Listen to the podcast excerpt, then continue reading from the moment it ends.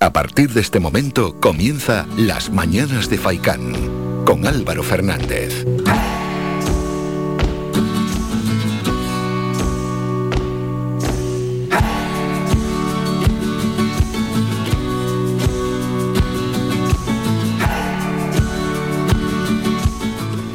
¿Qué tal? Muy buenos días y bienvenidos a las mañanas de Faicán. 8 y media de la mañana. Reciban un saludo de Mingo Montes de Oca en el apartado técnico y otra de mi parte de Álvaro Fernández. Viernes 21 de enero. Bueno, bueno. Ya llevamos un mes de invierno, 21 días de este año 2022 y esto no para de fluir y de seguir hacia adelante.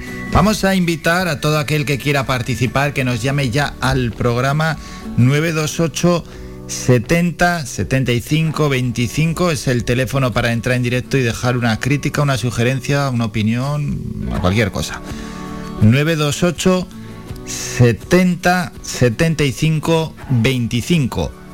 Recuerden a las 8 y media de la mañana en las mañanas de Faicán en Radio Faicán es el mejor momento para llamar. Siempre dejamos unos minutos claros. Hombre, a lo largo del programa se puede llamar, ¿no? Pero cuando esto va lanzado, por ejemplo, en mitad de la tertulia no vas a llamar. No vamos a parar la tertulia para meter una llamada cuando tenemos toda la semana para llamar. Por eso, a las ocho y media siempre es el mejor momento para dejar una crítica, porque algo seguro que no te gusta o algo ves cuando sales a la calle, en tu propia calle, en tu barrio, en tu municipio, en tu ciudad, la isla, eh, en el archipiélago, ves que algo no te gusta, ¿no? Es que algo hay que cambiar. O es una injusticia. Mejor es llamar y quejarse. 928 70 75 25. Y entre tanto, y como siempre invitando a los oyentes, bueno, los contagios se mantienen hay un pequeño repunte a la baja. Ayer se notificaron 3.276 nuevos positivos de coronavirus en las islas y elevan ya los activos camino de los 100.000 a los 94.800. 80 ya están ingresados en UCI. Esto quiere decir que aunque sea muy poco a poco, va subiendo la presión hospitalaria y 586 permanecen hospitalizados. Cifras ya para tener muy en cuenta. De, de, hecho, desde ya hace semanas estas cifras en los hospitales preocupan, como además no puede ser de otra manera. La incidencia acumulada a siete días en Canarias se sitúa en 1.248 casos por cada 100.000 habitantes y a 14 días en 1.279 casos por 100.000 habitantes. Y hay que lamentar el fallecimiento de más personas. En este caso, ayer se notificaron siete fallecimientos en las últimas 24 horas. Se trata de personas de entre 51 y 98 años, cuatro de ellos en Tenerife, tres en Gran Canaria y tenían patologías previas. Y por islas, los 3.276 nuevos contagios se distribuyen de la siguiente manera. En Gran Canaria 1.548, el sábado ya saben pasamos a nivel 4, Tenerife 1.069, Lanzarote 201 nuevos contagios, Fuerteventura 179, La Palma 207, La Gomera 17 y El Hierro 55 nuevos contagios. Y hoy queremos empezar el programa rindiendo homenaje, como no puede ser de otra forma, a David Brownwell, botánico de origen inglés que se enamoró de la flora canaria y que es conocido especialmente por dirigir el jardín botánico aquí en nuestra isla, que es el jardín botánico de mayor superficie de España durante 38 años. Falleció ayer en nuestra isla, en la que por cierto transcurrió la mayor parte de su vida y todo ello después de una larga enfermedad. David Brownwell llevó las riendas del Jardín Botánico Viere Clavijo desde 1974, tras el fallecimiento de su fundador, el sueco Enrique Sventenius, en 1973. David lo hizo desde 1974 hasta el año 2012, cuando ya dijo, oye, yo ya me jubilo. Era, por cierto, hijo adoptivo de Gran Canaria desde el año 2005. Descanse en paz, David Brownwell. Y esto como homenaje y como acto a la reflexión, el fallecimiento de una persona ayer también, bueno, ayer se localizó y se recuperó el cadáver, falleció, claro, horas antes. A las 3 menos cuarto de la tarde, el GEAS de la Guardia Civil localizó y recuperó el cuerpo sin vida de un varón sumergido a unos 15 metros de profundidad y alejado a 30 metros de la línea de costa. ¿De quién estamos hablando? De una persona que se lanzó al mar a intentar coger un fardo de droga. Le ha salido la osadía cara. Bueno, más cara no le ha podido, no le pudo salir. Las labores de búsqueda se vieron dificultadas por la orografía de la zona, nos dice la Guardia Civil, y la fuerte marejada existente. El cual, una vez recuperado el cuerpo con la colaboración de la embarcación de Emerland, fue trasladado al muelle de Puerto Naos, donde se realizó el correspondiente levantamiento de cadáver por la autoridad judicial. Y todo ello por tirarse al mar a por un fardo de droga. La droga, que siempre de una manera u otra se lleva vidas por delante. Dicho esto, invitando por supuesto a todo aquel que quiera participar, que nos llame en directo, que quiera dejar una crítica, una opinión sobre cualquier tema, ese 928 70 75 25. Vamos a presentar rápidamente el programa y vamos con las noticias municipales. Tres horas de programa, algunos de los protagonistas. A las 9 y 5 nos vamos hasta Fitur para hablar con el vicealcalde de Telde y concejal de turismo Héctor Suárez. Estuvo por la Feria Internacional de Turismo de Madrid ayer y antes de ayer. Vamos a hablar sobre esta feria de turismo, ya que estuvo Héctor Suárez, pues que nos comente un poco qué es lo que ayer vio. Allí vio, mejor dicho, la actualidad deportiva llegará de la mano de Manolo Morales a las 9 y media. A las 10 y 10 vamos a subir hasta la cumbre con Miquea Sánchez, que hoy nos viene con la concejala de Festejos, Igualdad, Seguridad y Cultura del Ayuntamiento de Tejeda, María Eugenia Suárez. Luego tenemos que ir a felicitar a nuestro amigo, el cocinero Santi Gorrín, y es el jefe de cocina del restaurante El Guachinche que se alzó con el primer premio en el certamen gastronómico Caracol de Oro 2022. Enhorabuena Santi, grande, grande, es uno de los grandes cocineros que tenemos aquí en nuestra isla. Y luego, a eso de las 11 menos cuarto, comienza la tertulia. Estarán Artemia Artiles por el PSOE, Ana Benítez por Coalición Canaria, Tanausu Alemán por Podemos y María Eugenia Melián por el Partido Popular. Con esto, vamos a las noticias municipales.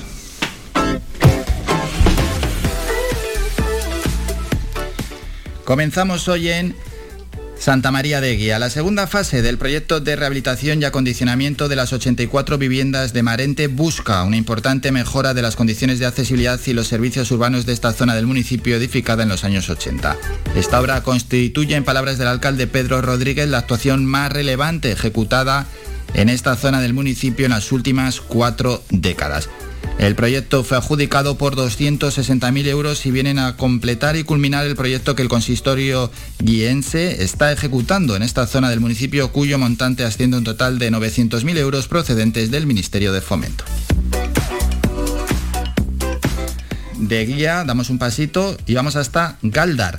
La Concejalía de Participación Ciudadana del Ayuntamiento de Galdar, dirigida por Nuria Esther Vega Valencia, informa que con el objetivo de iniciar las actividades formativas dirigidas a las asociaciones de la Escuela de Participación Ciudadana para este año 2022, ha sido diseñado un formulario dirigido a todas las asociaciones del municipio de Galdar.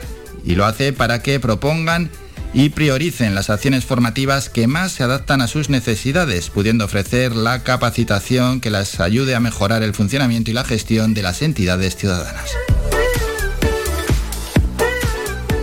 Vamos a Ingenio bajo la denominación de Artis. Se presentaba en la mañana de este pasado miércoles 19 de enero en la Villa de Ingenio una nueva asociación cultural conformada por 34 artistas de variadas disciplinas plásticas, visuales y narrativas, como son el dibujo, la pintura, la ilustración, la escultura, el cómic, etc.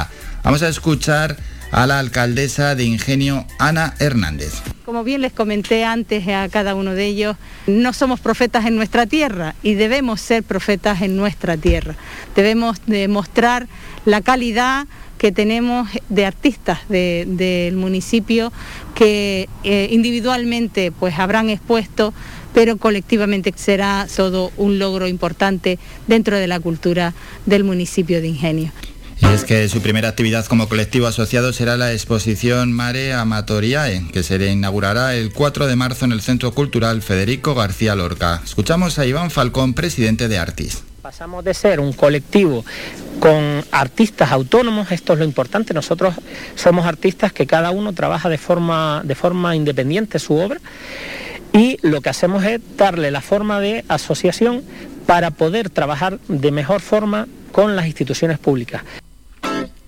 Cambiamos de municipio, justo al lado, Telde, la Concejalía de Cultura culmina una nueva instalación de red y de material informático con conexión a Internet en la Biblioteca María Morales del barrio de Ginamar.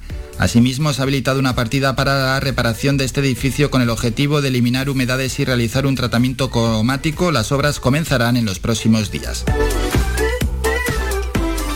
Más en Telde, la constitución de la Comisión de Patrimonio en Telde, impulsada por la Concejalía de Patrimonio, está cada vez más cerca. Ya se puede consultar en la página web del Ayuntamiento el borrador del Reglamento de Organización y Funcionamiento del Consejo Municipal de Patrimonio Cultural y que estará en la primera fase de consulta pública durante 10 días, periodo en el que se recogerán las sugerencias y mejoras de todas las organizaciones, empresas y personas privadas que quieran aportar.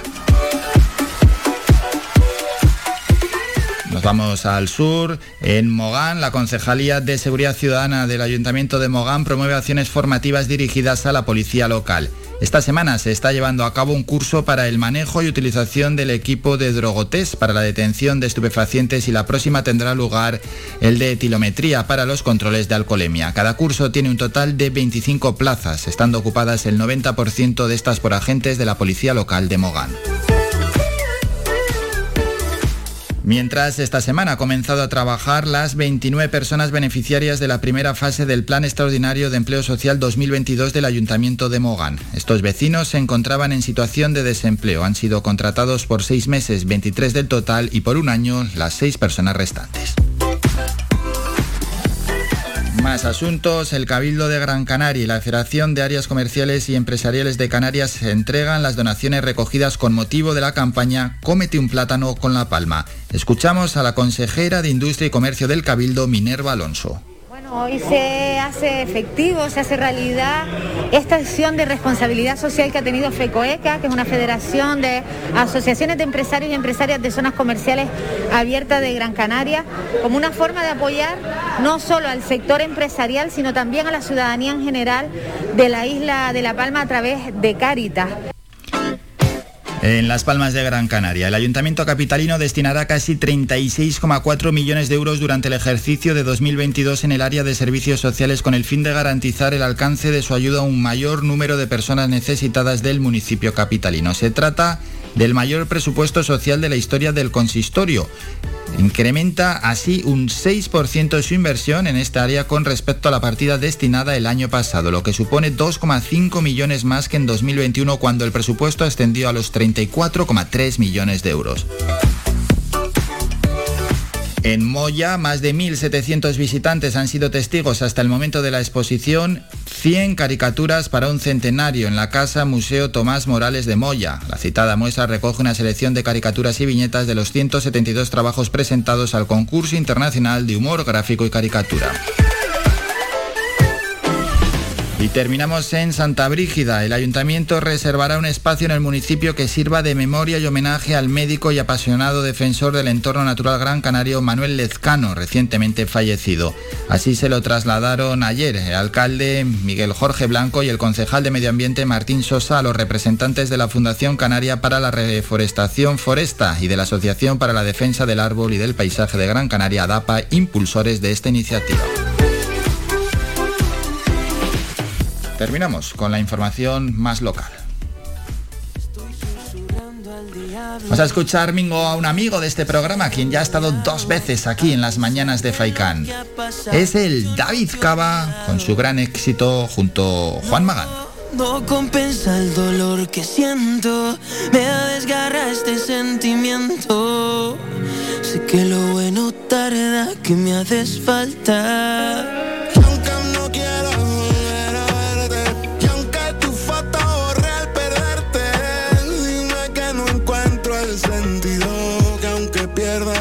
Contigo. Aunque me enseñes a no tenerte, y aunque te lleves toda mi suerte, dime que no encuentro el sentido. Que aunque pierda, gane contigo. De cero a diez eres inolvidable. Tú me haces falta y me di cuenta tarde. No me canso de esperarte, aunque ya sé que esto no hay segunda parte. Yeah, mala, mala, y pierdo todo Tú y yo somos un TT en una noche en un motel. sabes que me haces falta. Y aunque no quiero volver a verte, y aunque tu foto borré al perderte, dime que no encuentro el sentido, que aunque pierda gane contigo. Aunque me enseñes a no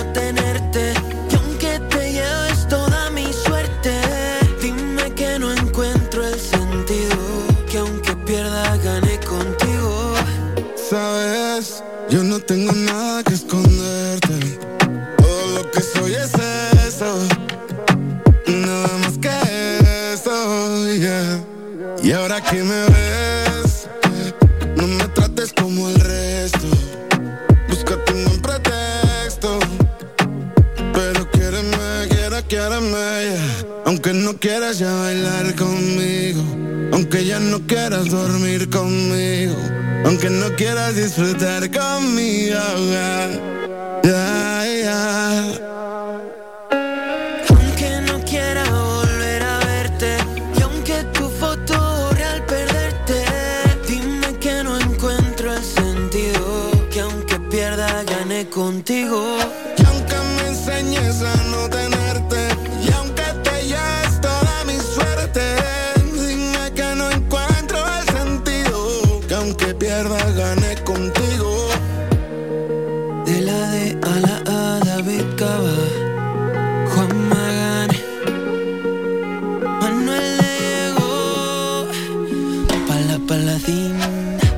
David Cava y Juan Magán, aunque no quiera. Bueno, con ellos dos, David Cava, que es amigo de este programa y ya nos ha prometido que en cuanto esté por Canarias con un nuevo éxito se pasará por aquí. Que nos vamos a publicidad. A la vuelta, repasamos las temperaturas para este fin de semana en nuestra isla. Después es noticia y por supuesto hay que ir con el repaso a las portadas de los periódicos. Primero las de tirada general, después los periódicos más cercanos y terminamos con los deportivos, donde hablan de esa victoria del Real Madrid 1-2 frente al Elche ayer en Copa del Rey, donde pasa el equipo madridista, y la victoria del Athletic 3-2 frente al Barça. Pasa el equipo bilbaíno y cae el equipo catalán, donde bueno, pues el Fútbol Club Barcelona no está viviendo sus mejores horas.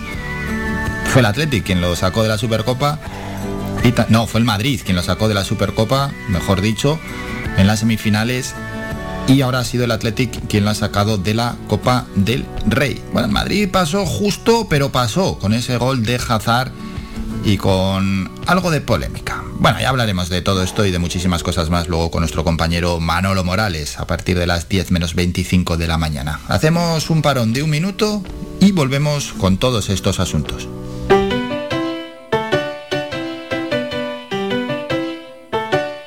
Estás escuchando Faikan Red de emisoras Gran Canaria. Sintonízanos en Las Palmas 91.4. Faikan Red de emisoras. Somos gente. Somos radio.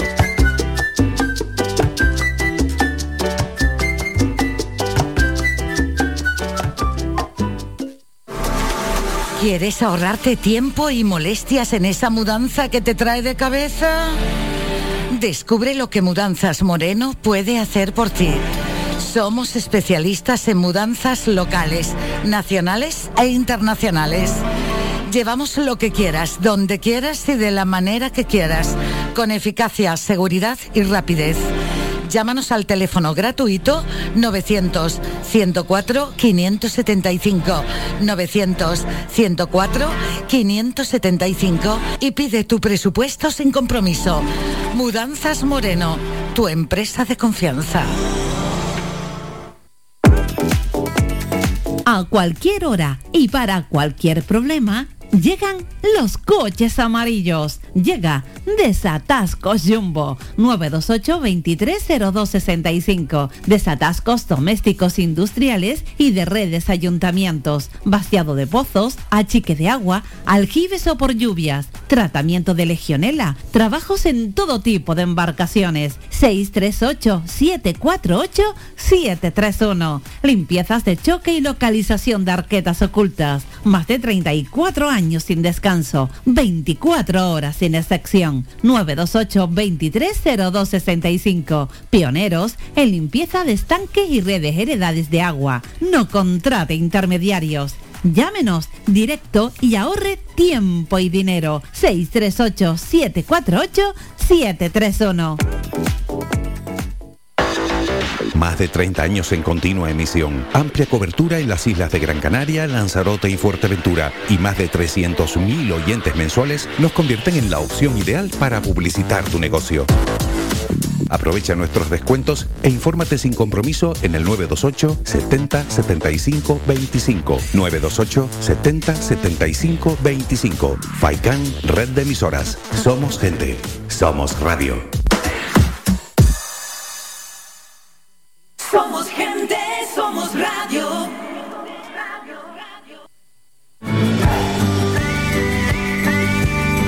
Escuchas Las Mañanas de Faicán con Álvaro Fernández.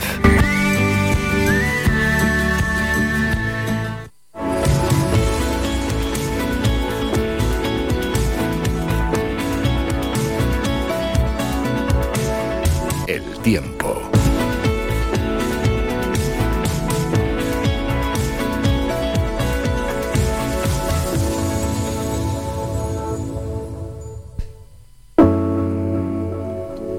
Momento ya para el repaso a las temperaturas. Para vamos a empezar en las Palmas de Gran Canaria y en la costa norte. Para hoy nubes altas, aunque luego se espera algo más de nubosidad. Mañana a primera hora del día intervalos nubosos, luego por la tarde quizás llegue algo también de nubosidad y para el domingo cielos poco nubosos. Las temperaturas mínimas en los 15-16 grados y las máximas oscilarán entre los 21 y 22 grados. El viento cambiante de procedencia norte y de procedencia oeste, rachas 10-20 kilómetros hora.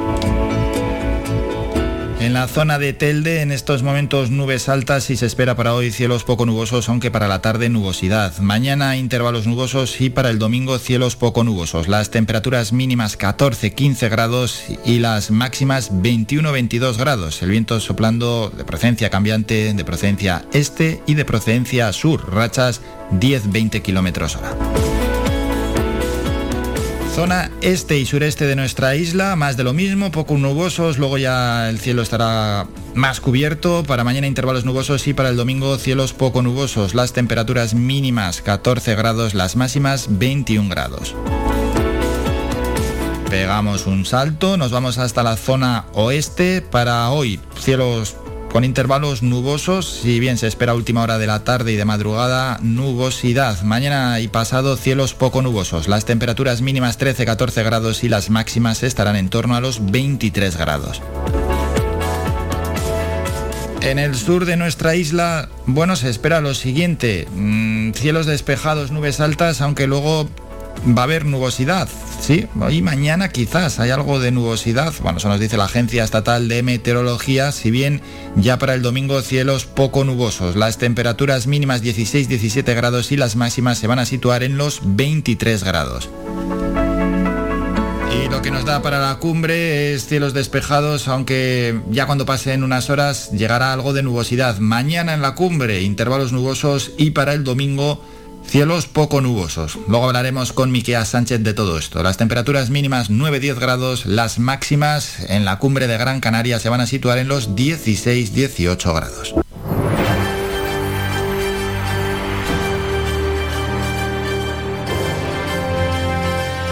Es noticia.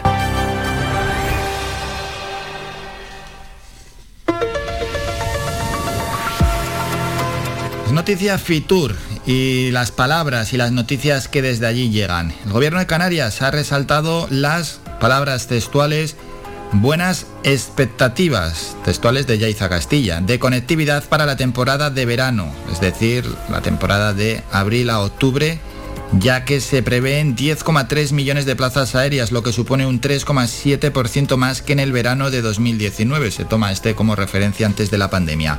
Así lo indicó ayer la consejera de Turismo, Industria y Comercio del Gobierno de Canarias, Yaiza Castilla, en Fitur, donde agregó que están constatando las altas expectativas que existen para las islas tanto por la parte empresarial canaria como por los operadores internacionales.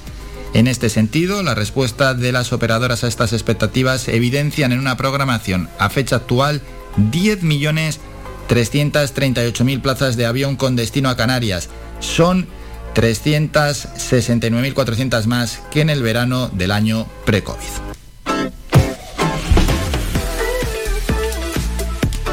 Es un no parar de información. Vamos con el repaso a las portadas de los periódicos antes de ir a publicidad. Empezamos hoy en el país. La foto es una foto aérea, el despliegue ruso a vista de satélite.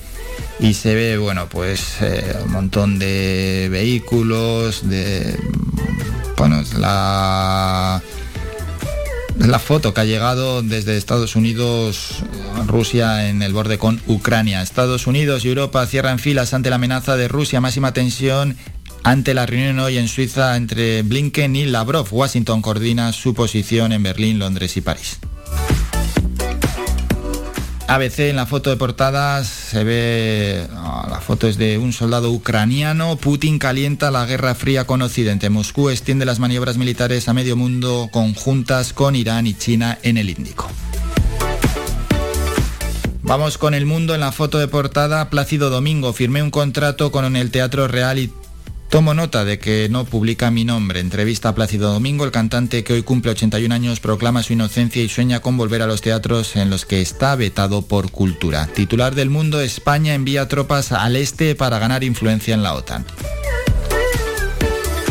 La razón es la misma foto de portada que el país. La imagen del satélite muestra el despliegue del ejército ruso que comienza unas nuevas maniobras. Titular, Moncloa se conforma con la abstención de PNV y Esquerra. Bolaños, la reforma laboral es el tema más importante que nos está ocupando estos días. Canarias 7, adiós a David Brownwell, director del Jardín Canario durante 38 años entre 1974 y 2012 que falleció ayer. Adiós a un sabio de la botánica. Titular de Canarias 7. Canarias mantiene las restricciones por el aumento de la presión hospitalaria. Gran Canaria y La Palma suben mañana por la noche a nivel 4 y el Hierro lo hace el lunes a nivel 3. No tenemos la foto de la provincia.es, es decir, la portada. Nos vamos a su web. Canarias denuncia amenazas a los sanitarios en un boicot negacionista contra las vacunas. Diario de avisos, los robots perforan el primer kilómetro del túnel de Erjos. Las máquinas avanzan una media de 3 metros diarios para construir el mayor paso subterráneo de Canarias de 5,1 kilómetros de longitud que conectará el norte y el sur de la isla. Y en los deportivos, marca Elche 1 Real Madrid 2, Hazard justo a tiempo. El Real Madrid se quedó con 10 y remontó en la prórroga con un buen gol del belga. Por cierto, el sorteo de cuartos de final de la Copa del Rey es hoy a las once y media.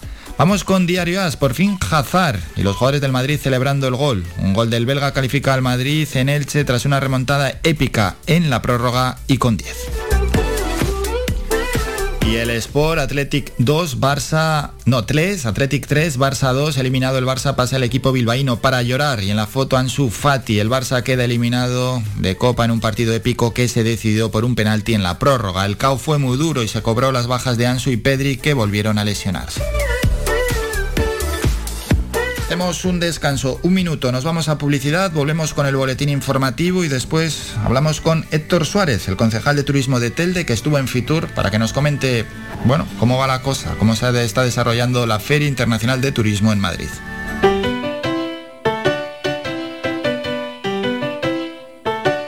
Estás escuchando Faikan Red de emisoras Gran Canaria. Sintonízanos en Las Palmas 91.4. Faikan, red de emisoras. Somos gente, somos radio.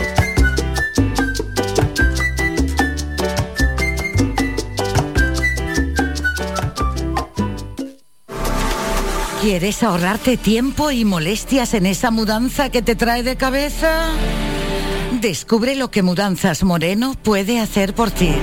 Somos especialistas en mudanzas locales, nacionales e internacionales Llevamos lo que quieras, donde quieras y de la manera que quieras, con eficacia, seguridad y rapidez. Llámanos al teléfono gratuito 900 104 575 900 104 575 y pide tu presupuesto sin compromiso. Mudanzas Moreno, tu empresa de confianza. Las mejores carnes asadas en el asador horno tradicional con una leña seleccionada. Te lo ofrecemos en el restaurante Grill El Alpendre de los Abuelos. Contamos con una amplia variedad de entrantes, ensaladas elaboradas con productos locales. No olvides preguntar por nuestros postres caseros. En el restaurante Grill El Alpendre de los Abuelos ponemos a tu disposición nuestra amplia sala y experiencia para cualquier reunión de amigos o empresa. Tu cena con nosotros será todo un éxito. Teléfono 928 98 38 90. Estamos ubicados en la calle Ancor número 5 en Mar Pequeña, al lado de Radio Faicán. Somos gente, somos radio. Somos la mejor información, música y entretenimiento. Las mañanas de Faikán.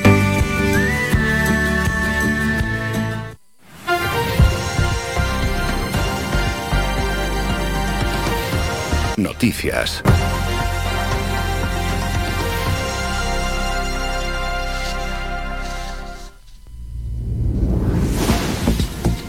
Momento ya para el primer boletín informativo. El archipiélago notificó ayer 3.276 nuevos positivos de coronavirus COVID-19. 94.800 casos están activos, 80 están ingresados en UCI 586 permanecen hospitalizados y el resto en sus domicilios. La incidencia acumulada a 7 días en Canarias se sitúa en 1.248 casos por cada 100.000 habitantes y a 14 días en los, en los 2.794 casos por cada 100.000 habitantes. En cuanto a los fallecidos, hay que lamentar el fallecimiento de 7 personas. Se tratan de ciudadanos entre 51 y 98 años, contabilizándose 4 de ellos en Tenerife y 3 en Gran Canaria, todos con patologías previas. Por islas, de esos 3.276 nuevos positivos, en Gran Canaria se dieron 1.548, en Tenerife 1.069, Lanzarote 201, Fuerteventura 179, La Palma 207, La Gomera 17 y El Hierro 55 nuevos positivos. Más asuntos, nos vamos a Las Palmas de Gran Canaria, donde el Ayuntamiento Capitalino destinará casi 36,4 millones de euros durante el ejercicio 2022 en el área de servicios sociales con el fin de garantizar el alcance de su ayuda a un mayor número de personas necesitadas del municipio. Se trata del mayor presupuesto social de la historia de Las Palmas de Gran Canaria. El consistorio incrementa así un 6% su inversión en esta área con respecto a la partida destinada el año pasado, lo que suponen 2,5 millones más que en 2021, cuando el presupuesto ascendió a los 34,3 millones de euros. En Ingenio, bajo la denominación de Artis, se presentaba en la mañana del pasado miércoles 19 de enero en la Villa de Ingenio una nueva asociación cultural conformada por 34 artistas de variadas disciplinas, entre ellas plásticas, visuales o narrativas. Vamos a escuchar a la alcaldesa de Ingenio, Ana Hernández. Como bien les comenté antes a cada uno de ellos, no somos profetas en nuestra tierra y debemos ser profetas en nuestra tierra. Debemos demostrar la calidad que tenemos de artistas del municipio que eh, individualmente pues habrán expuesto, pero colectivamente será todo un logro importante dentro de la cultura del municipio de Ingenio. Continuamos. En Telde, la Concejalía de Cultura culmina una nueva instalación de red y de material informático con conexión a Internet en la Biblioteca María Morales del barrio de Ginamar. Asimismo, se ha habilitado una partida para la reparación de este edificio con el objetivo de eliminar humedades y realizar un tratamiento cromático. Las obras comenzarán en los próximos días. La constitución de la Comisión de Patrimonio en Telde, impulsada por la Concejalía de Patrimonio, está cada vez más cerca. Ya se puede consultar en la página web del Ayuntamiento el borrador del Reglamento de Organización y Funcionamiento del Consejo Municipal de Patrimonio Cultural y que estará en la primera fase de consulta pública durante 10 días, periodo en el que se recogerán las sugerencias y mejoras de todas las organizaciones, empresas y personas privadas que quieran aportar. En Mogán, la Concejalía de Seguridad Ciudadana del Ayuntamiento promueve acciones formativas dirigidas a la policía local. Esta semana se está llevando a cabo un curso para el manejo y utilización del equipo de Drogotex para la detención de estupefacientes y la próxima tendrá lugar el de etiometría para los controles de alcoholemia. Cada curso tiene un total de 25 plazas, están ocupadas el 90% de estas por agentes de la policía local de Mogán. Y allí esta semana han comenzado a trabajar las 29 personas beneficiarias de la primera fase del Plan Extraordinario de Empleo Social 2022 del Ayuntamiento de Mogán. Estos vecinos se encontraban en situación de desempleo. Han sido contratados por seis meses, 23 del total, y por un año las seis personas restantes. Terminamos con un último apunte. El Cabildo de Gran Canaria y la Federación de Áreas Comerciales y Empresariales de Canarias entregan las donaciones recogidas con motivo de la campaña Cómete un plátano con la palma. Escuchamos a la consejera de Industria y Comercio del Cabildo, Minerva Alonso. Bueno, hoy se hace efectivo, se hace realidad esta acción de responsabilidad social que ha tenido FECOECA, que es una federación de asociaciones de empresarios y empresarias de zonas comerciales abiertas de Gran Canaria, como una forma de apoyar no solo al sector empresarial, sino también a la ciudadanía en general de la isla de La Palma a través de Cáritas. Terminamos con la información más cercana, regresamos a las 10 con un nuevo boletín informativo. Faikán, red de emisoras. Somos gente, somos radio. Lo hemos anunciado, vamos a saludar al vicealcalde de Telde, concejal también de turismo, Héctor Suárez, quien ha estado en Fitur y queremos conocer pues cómo se está desarrollando, por supuesto, la feria internacional de turismo más importante del mundo. Héctor, buenos días. Hola, muy buenos días, buenos días a, a todas y todos.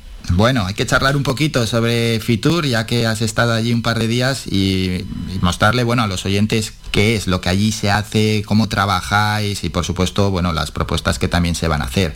Antes de nada, para el que no conozca Fitur, es raro, ¿no? Que alguien no lo conozca, pero vamos a describir un poquito lo que se hace allí, porque primero van los profesionales y luego va el público en general, ¿verdad?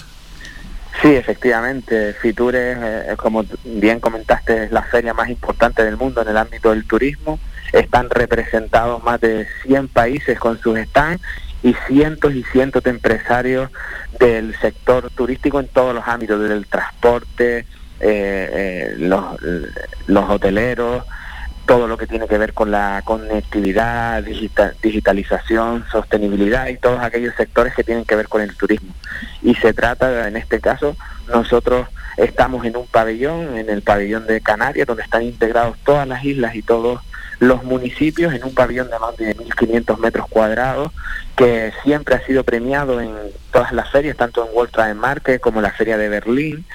Y, y la verdad es que siempre apostamos por un pabellón moderno con muchísima tecnología que nos permite acercar a todos los miles de visitantes que van pues conectar con, con nuestra tierra.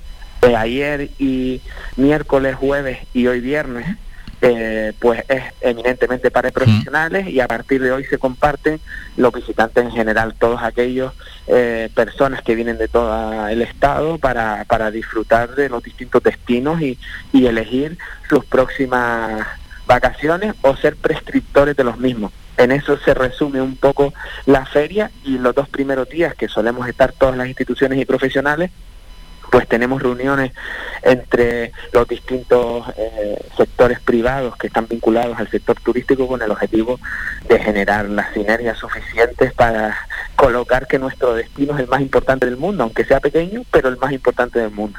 Eso es, eh, estrechar lazos, eh, tener contacto también ¿no? con otros profesionales y mirar al futuro, porque lo que has comentado, la conectividad, eh, todo avanza ya muy rápido y en el turismo también es así.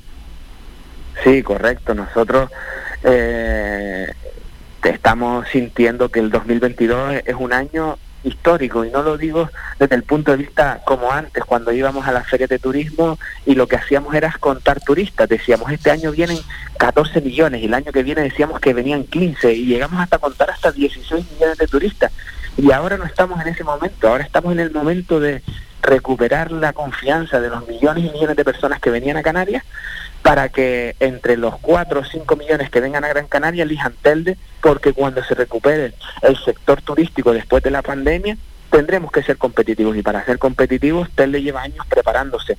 Se preparó eh, colocándose más de 300 señales en toda la ciudad para ubicar sus eh, recursos y para que la gente y visitantes que vinieran pudieran eh, centrarse y estar disfrutar de nuestra ciudad con la inauguración de nuestra oficina de turismo, mejorando las instalaciones e infraestructuras como el corredor paisajístico, pues ahora que nos estamos fortaleciendo, ahora lo que nos queda es dar un paso más y ese paso más tiene que ser pues generar experiencia, poder construir nuestro plan estratégico entre todas y todas y que en el futuro sepamos eh, que todos los que vienen a Gran Canaria van a elegir Telde para para hacer una visita o para pasar un día o para disfrutar de las eh, viviendas vacacionales, hoteles rurales, casas emblemáticas o hoteles con encanto que tenemos en el municipio.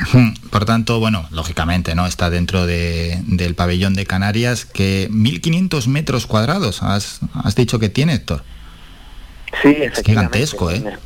Es un pabellón espectacular, es un pabellón que, que tiene una filosofía sobre todo de muchas eh, pantallas enormes de tecnología de LED donde se, se ponen todas nuestras bondades, aparecen todos los municipios de Canarias en distintas zonas y ubicación, también tienen pequeños dentro pequeños pabellones que se identifican cada isla y donde podemos estar cada uno de los municipios y atender allí a todos los que vienen a conectar con nosotros. Tiene una zona muy importante de coworking donde las empresas pueden eh, con, contactar y construir relaciones, también espacios donde las distintas empresas tienen sus propios espacios particulares para poder desarrollar su negocio y después tiene dos elementos que son muy significativos y que todo el mundo en la feria los conoce, que es un espacio donde ofrecemos unos humos con nuestra propia con nuestra propia productos de la tierra y también una zona de caldos y de gastronomía donde cada cierto a determinadas horas, pues se dan charlas y formación sobre nuestros productos y también permite la degustación. Así que todo el mundo pasa por allí porque vemos colas y colas de gente a disfrutar de nuestros zumos, a compartir con el stand de Canarias y también es verdad que es un espacio de mucho ajetreo. ¿Y cuál era el sentir general de cara a, esta, a este año 2022 y de cara al futuro? Es decir, bueno, optimismo Yaiza mm, Castilla dijo que sí, que hay buenas expectativas en cuanto a las plazas programadas. Eso es una cosa, pero claro, como dependemos tanto de la pandemia, no sé si había optimismo o ya cautela después de haber vivido seis olas. Bueno, la verdad es que la sensación que tuve, tuve la oportunidad de vivir la feria antes de la pandemia, desde la siendo director general de infraestructura turística, iba en el equipo de turismo, entonces tuve la sensación que era una feria más parecida a antes de la pandemia que una feria post pandemia, es decir, vi aparte de toda la seguridad que había y, y, el control sanitario y las distancias y las relaciones eran distintas, pero la sensación que tuve es mucho, es bastante parecida a la que tenía antes de la pandemia. Las expectativas de los profesionales son buenas, creen que esta ola ahora está golpeando muy fuerte, pero la vacunación nos está permitiendo, por lo menos a nivel hospitalario, resistirla y eso puede ser el inicio de, de la normalidad turística dentro de una nueva forma de relacionarnos a partir de ahora pero lo cierto es que vi eh, bastante ilusión y expectativas positivas en esos profesionales, que es lo más importante, que ellos tengan expectativas, y las instituciones, pues evidentemente estábamos allí construyendo y acompañándolos para que el futuro sea lo más halagüeño, principalmente porque miles y miles de familias canarias dependen del sector turístico, casi el 40% de nuestro PIB depende del turismo. Y no recuperarse o no tener una recuperación tan fuerte como la caída que tuvimos cuando llegó la pandemia puede ser eh, fatal para nuestra economía y para las familias de esta tierra. Hablando de caída en esta sexta ola, es que encima es en plena temporada alta, claro, a nosotros nos afecta muchísimo más que a otras zonas de nuestro país o del mundo donde es temporada baja. La caída con otros profesionales que has podido charlar en esta sexta ola ha sido grande o bueno, de lo malo malo no ha sido una caída muy brusca?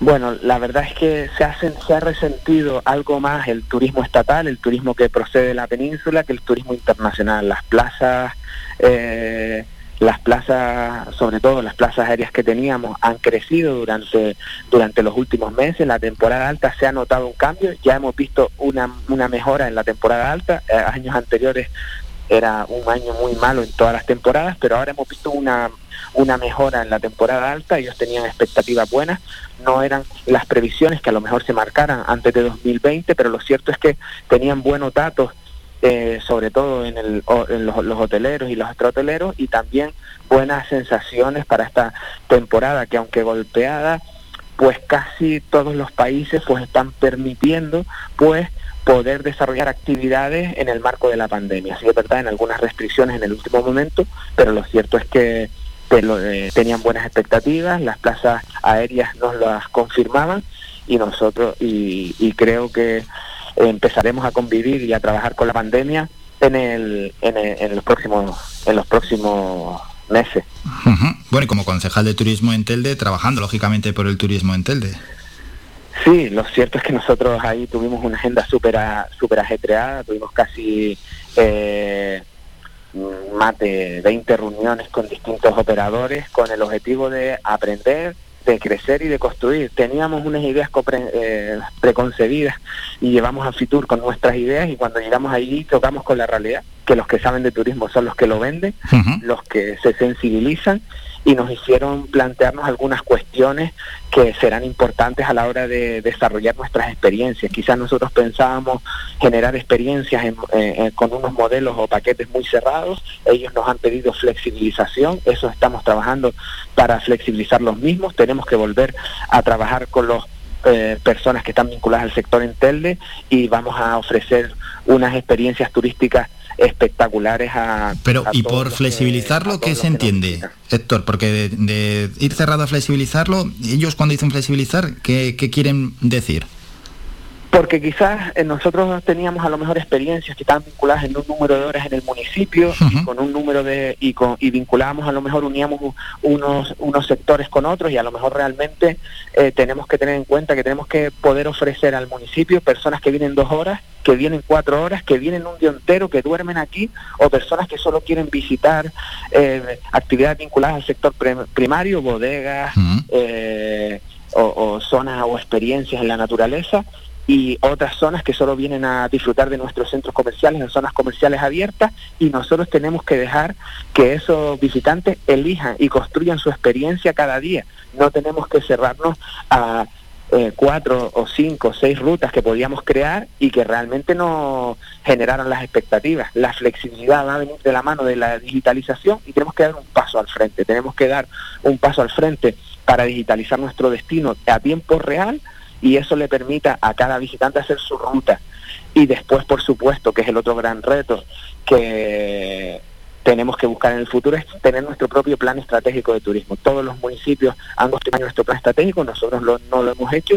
Tenemos que hacer un plan estratégico para que en el futuro todos los concejales y concejalas de turismo que puedan llegar sepan cuál es nuestra hoja de ruta, cada uno. Después tendrá la flexibilidad de hacerlo a su manera, pero por lo menos que él le sepa en el futuro que el turismo es un área que no eh, va a tener va a tener un, eje estructural que nos permita construir una, un, un- un municipio eh, que se mantenga en el tiempo, por lo menos en, en nuestra oferta.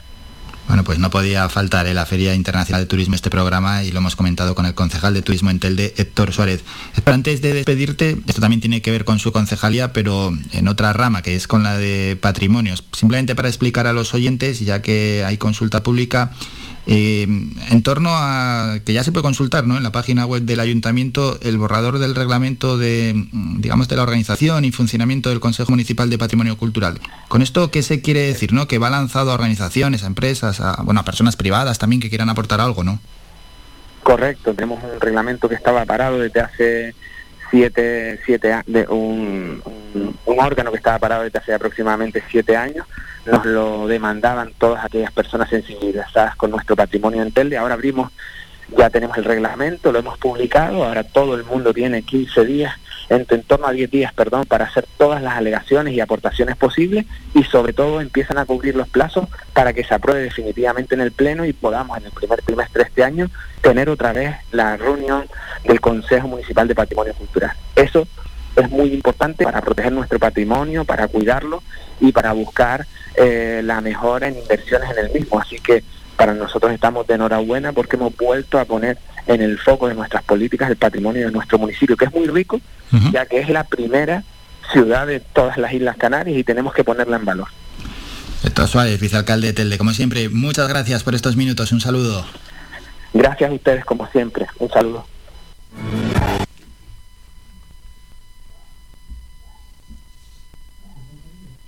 Sí, se fue ahí la cabecera, ¿verdad? La, la ráfaga, la ráfaga, que ahora, ¿no? Se queda atascadita. Estaba ahí dormida, está muy de viernes esa, esa ráfaga, ¿no, Mingo? Oye, pues vamos a ver, aguante un poquito, que todos queremos ya coger el fin de semana. No sale, a ver, vamos a intentarlo, a ver si sale la ráfaga. Somos la mejor información. Que vaga Y entretenimiento. La- es algo, es algo que, nos está fallando ahí. Bueno, no, pasa absolutamente nada. Bueno, pues una pequeña incidencia con este sonido, este, esta ráfaga que lanzamos, ¿no? Al término de una entrevista o entre sección y sección, pues ahí justo se había quedado clavada. Pues cosas de la tecnología, no pasa absolutamente nada. Seguimos informando. La primera hora siempre en las mañanas de FAICAN es plenamente informativa. Fitur. O sea, bueno, yo también tengo esperanzas de que el turismo pues, recobre el pulso que en los últimos años ha tenido, pero claro, es que con la maldita pandemia uno tampoco está aquí para asegurar nada porque esta ola no iba a verse esta ola y esta ola más que nunca. Así que bueno, vamos a ser prudentes. Las expectativas a priori son buenas en cuanto a las plazas ya programadas para la siguiente temporada de abril-octubre, aquí en el archipiélago, con más de 10 millones de plazas de avión con destino a Canarias. Hombre, luego hay que venderlas, lógicamente, ¿no? Y nos tiene que respetar la pandemia y todo eso que ya sabemos, pero al menos las expectativas son, mm, son buenas como ayer dijo la consejera de Turismo Yaiza Castilla. Vamos a hacer un descanso mientras esa ráfaga va despertando, va, no va, viene, viene, vamos a ver lo que hace. A la vuelta llegará nuestro compañero Juan Cruz Peña con el kiosco digital y luego nos vamos a Twitter. Hay que ver cuáles son las 20 tendencias en estos momentos. Mingo, ya te adelanto que las 20 tendencias, muchas, tienen que ver con el fútbol. Ayer cayó el Barça, que no has dicho nada de la derrota del Barça en la Copa del Rey, y pasó el Real Madrid. Y luego ya, para terminar con esta primera hora de información, iremos con música.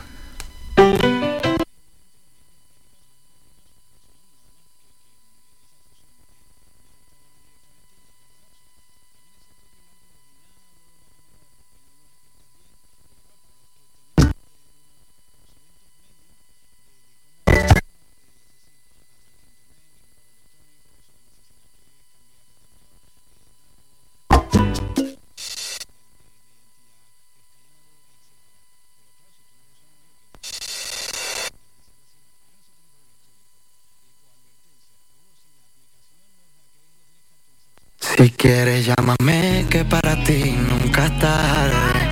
Tú siempre valiente yo que fui tan cobarde.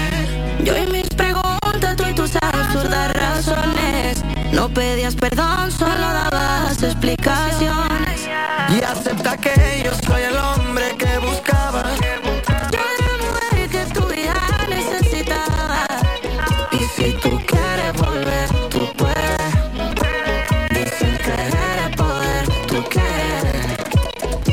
¿Qué será lo que dicen tus ojos que ya no lo siento? Miento, ¿qué será lo que me dice tu boca que ya no te creo? No se traiciona quien te cuida, me siento tan confundida. Todavía si quieres, tú puedes. Te escribí una poesía que decía que por la noche tú siempre estabas día, que hasta la luna con el sol ya lo sabía nada de ti te conocía. No puedo evitarlo cuando estás tan cerca. Mi cuerpo no tiene ya ni decisión. Tú tienes la llave, ciérrame la puerta. Déjame encerrada con mi corazón. Y ven, apaga la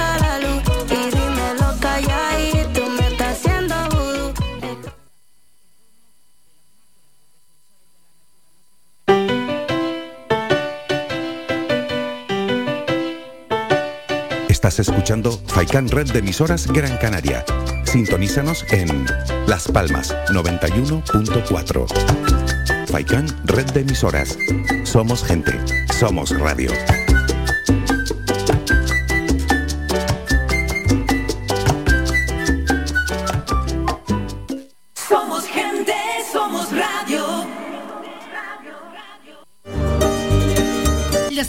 Carnes asadas en el asador horno tradicional con una leña seleccionada. Te lo ofrecemos en el restaurante grill El Alpendre de los Abuelos. Contamos con una amplia variedad de entrantes, ensaladas elaboradas con productos locales. No olvides preguntar por nuestros postres caseros. En el restaurante grill El Alpendre de los Abuelos ponemos a tu disposición nuestra amplia sala y experiencia para cualquier reunión de amigos o empresa.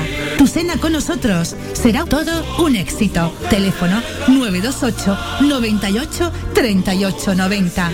Estamos ubicados en la calle Ancor número 5 en Pequeña, al lado de Radio Faikán.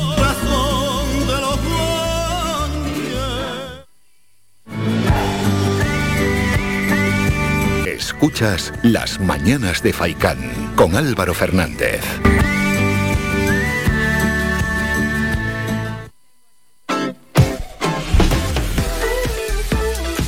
Bueno, si los oyentes han escuchado entre medias una canción es que al final teníamos un problemilla. Estábamos ahí bromeando con la ráfaga, pero sí que había un pequeño problemilla tecnológico. Esperemos a ver Mingo que nos aguante un poquito y nos deje terminar el programa en las mejores condiciones. Seguimos con la información. Momento ya para escuchar a nuestro compañero Juan Cruz Peña en el kiosco digital. Aquí comienza el kiosco digital, el espacio para conocer cómo abren los principales diarios en España, hechos por y para la red con Juan Cruz Peña. Hola, ¿qué tal? Saludos y bienvenidos. Hoy es viernes, hoy es 21 de enero de 2022 y comenzamos ya. Vamos con la apertura de El Confidencial. Sánchez se ofreció a Estados Unidos como aliado preferente ante un conflicto con Rusia. España asume un papel activo en la crisis con Moscú en Ucrania. Álvarez se reunió esta semana con el secretario de Estado de Biden para ofrecer apoyo militar en caso de un escenario armado. El gobierno despliega la alfombra roja a Washington antes de la cumbre de la OTAN en junio en Madrid. Así abre eldiario.es. La tensión sobre Ucrania se desboca y alimenta una escalada militar. El secretario de Estado de Estados Unidos y el ministro de Exteriores rusos se reúne este viernes para intentar apaciguar los ánimos mientras varios gobiernos, incluido España, refuerzan la presencia militar en la región ante el despliegue de soldados de Rusia. Así abre el español. España tendrá 650 soldados en la frontera rusa como parte del despliegue de la OTAN. El gobierno se prepara para cualquier escenario. Los efectivos se sumarán en pocas semanas a los 300 250 militares ya desplegados en Letonia. Saltamos a la apertura de público. El gobierno diseña un plan de transparencia para contraatacar ante la ofensiva del PP por los fondos europeos. El Ejecutivo pone en marcha este viernes un mapa interactivo de cómo se reparten los fondos por autonomías. Manuel de la Rocha se dará cuenta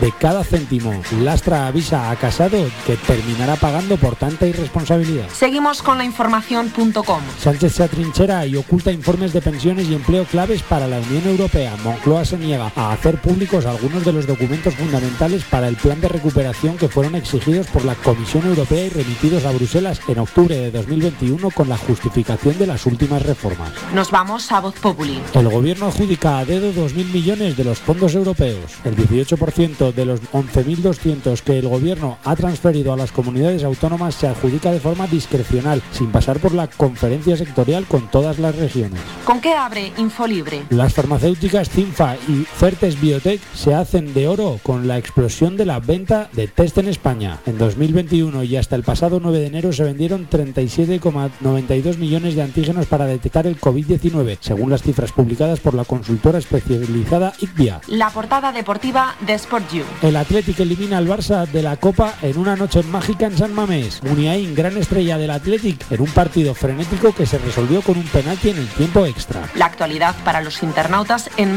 Pues la noticia más destacada es de OndaCero.es. García Egea afirma que el soterramiento en Murcia se hizo posible gracias a los presupuestos del gobierno del Partido Popular. El secretario general del PP, Teodoro García Egea, dice que el sector turístico puede superar el 12% del PIB regional si el gobierno de España no pone trabas a la llegada del AVE. Cerramos con la frase del día de proverbia.net. Pues hoy, viernes 21 de enero de 2022, es una frase que nos habla de verdad. ¿Y qué es la verdad? Unas veces lo contrario de la mentira, otras veces lo contrario del silencio la dijo Eduardo Mendoza, escritor español de los siglos XX y XXI. Pues hasta aquí esto ha sido todo lo más destacado por la prensa digital en España a primera hora del día. Mañana estaremos de nuevo aquí contigo a la misma hora. Hasta entonces, recibe un cordial saludo de Juan Cruz Peña y que pases un buen día. Un saludo, adiós.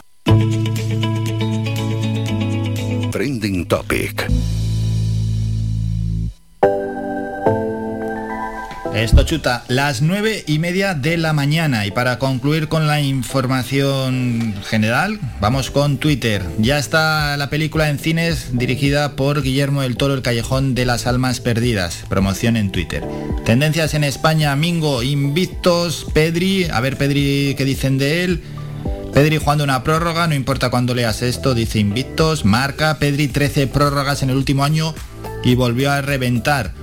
Unión Deportiva Las Palmas.net, la UD gana 5 millones más por Pedri que juega su partido 50 con el Barça con 45 o más minutos. Seguimos con más tendencias, tenemos a Jordi Alba, quien también es tendencia y muy criticado Bueno, le baila Nico Williams, falla en la marca del 2-1, comete el, dice Alberto Ortega, el penalti del 3-2, 27 pérdidas, 0 de 5 centros con éxito anticompetitivo. Alberto Ortega hablando sobre Jordi Alba.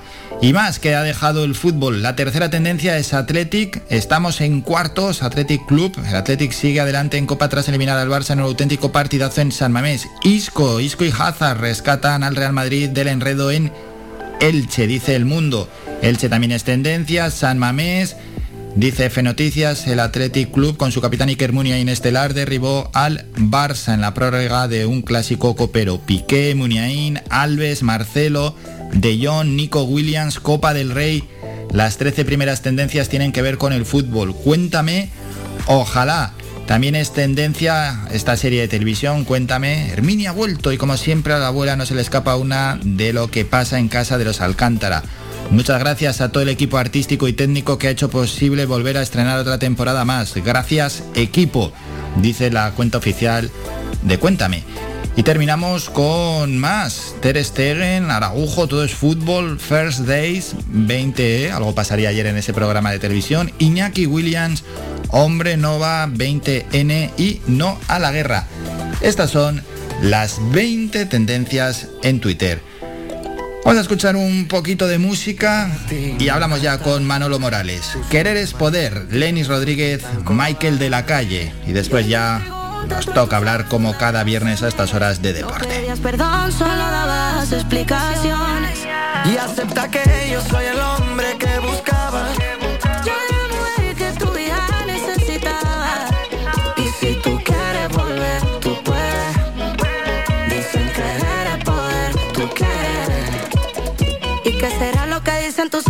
Ya no lo siento? Miento, ¿qué será lo que me dice tu boca que ya no te creo?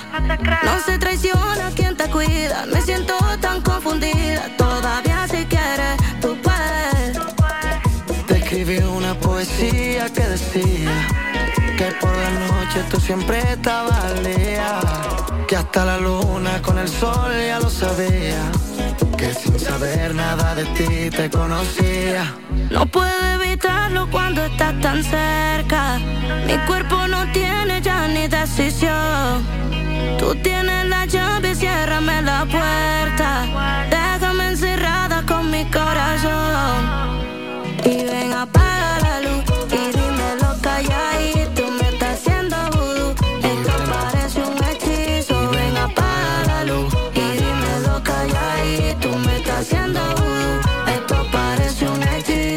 acepta que yo soy el hombre que buscaba.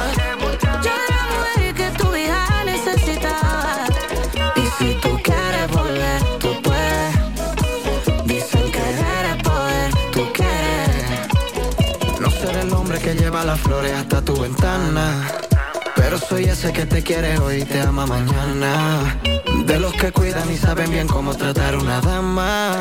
Contigo me gustan toditos los días de la semana. Tu cuerpo se siente caliente como una corriente que me quema. Dale que mi alma te sigue buscando, mi cuerpo te espera. Y ven, apaga la luz y dímelo calladito. Me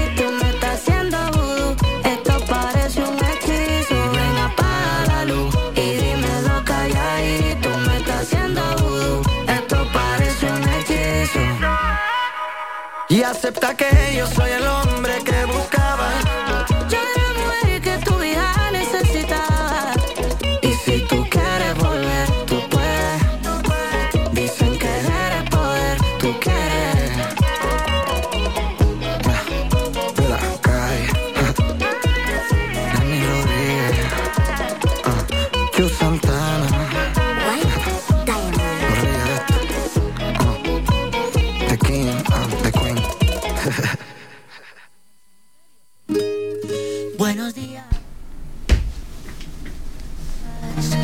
sorpresa ha sido despertarme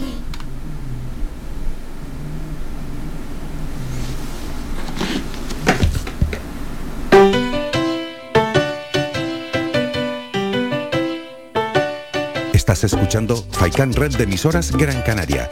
Sintonízanos en Las Palmas 91.4. Faikan Red de emisoras.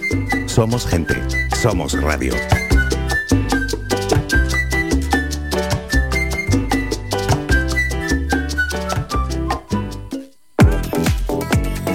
A cualquier hora y para cualquier problema, Llegan los coches amarillos. Llega Desatascos Jumbo 928 230265. Desatascos domésticos industriales y de redes ayuntamientos. Vaciado de pozos, achique de agua, aljibes o por lluvias. Tratamiento de legionela. Trabajos en todo tipo de embarcaciones. 638 748 731. Limpiezas de choque y localización de arquetas ocultas. Más de 34 años sin descanso, 24 horas sin excepción. 928 230265. Pioneros en limpieza de estanques y redes heredades de agua. No contrate intermediarios. Llámenos directo y ahorre tiempo y dinero. 638 748 731. Más de 30 años en continua emisión, amplia cobertura en las islas de Gran Canaria, Lanzarote y Fuerteventura y más de 300.000 oyentes mensuales nos convierten en la opción ideal para publicitar tu negocio. Aprovecha nuestros descuentos e infórmate sin compromiso en el 928 70 75 25. 928 70 75 25. Faikan, red de emisoras. Somos gente. Somos radio.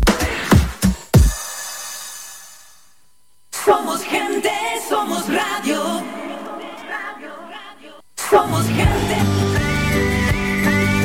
Escuchas Las Mañanas de Faicán con Álvaro Fernández.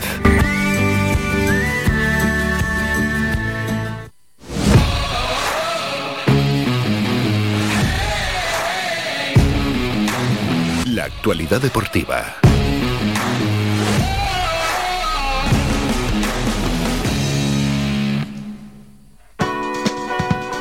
Momento ya para hablar de deportes y para eso saludamos al director de Faicán Deportivo, Manolo Morales. Manolo, buenos días.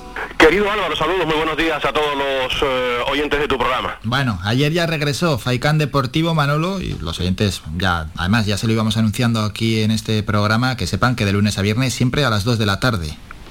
Efectivamente, de lunes a viernes, de 2 a 4 de la tarde, con el deporte y con eh, la música, ya afortunadamente con todo el eh, personal de nuestra emisora a full, la salud es lo más importante y hemos estado fuera, al igual que tu programa, durante algunos días, pero bueno, ya gracias a Dios, todo en perfectas condiciones de orden y revista, querido Álvaro. Así es, y revista vamos a pasar a diversos deportes. Vamos a ir con el fútbol antes del partido de la Unión Deportiva Las Palmas. Hay que analizar un poco lo de ayer porque, bueno, hay un batiburrillo entre Copa, Liga, etcétera, pero claro, hubo partidazos de Copa ayer. Ese Elche 1, Real Madrid 2 y muy especialmente Athletic 3, Barcelona 2. Se quedan fuera. Barça y Elche pasan el Athletic y el Real Madrid, Manolo.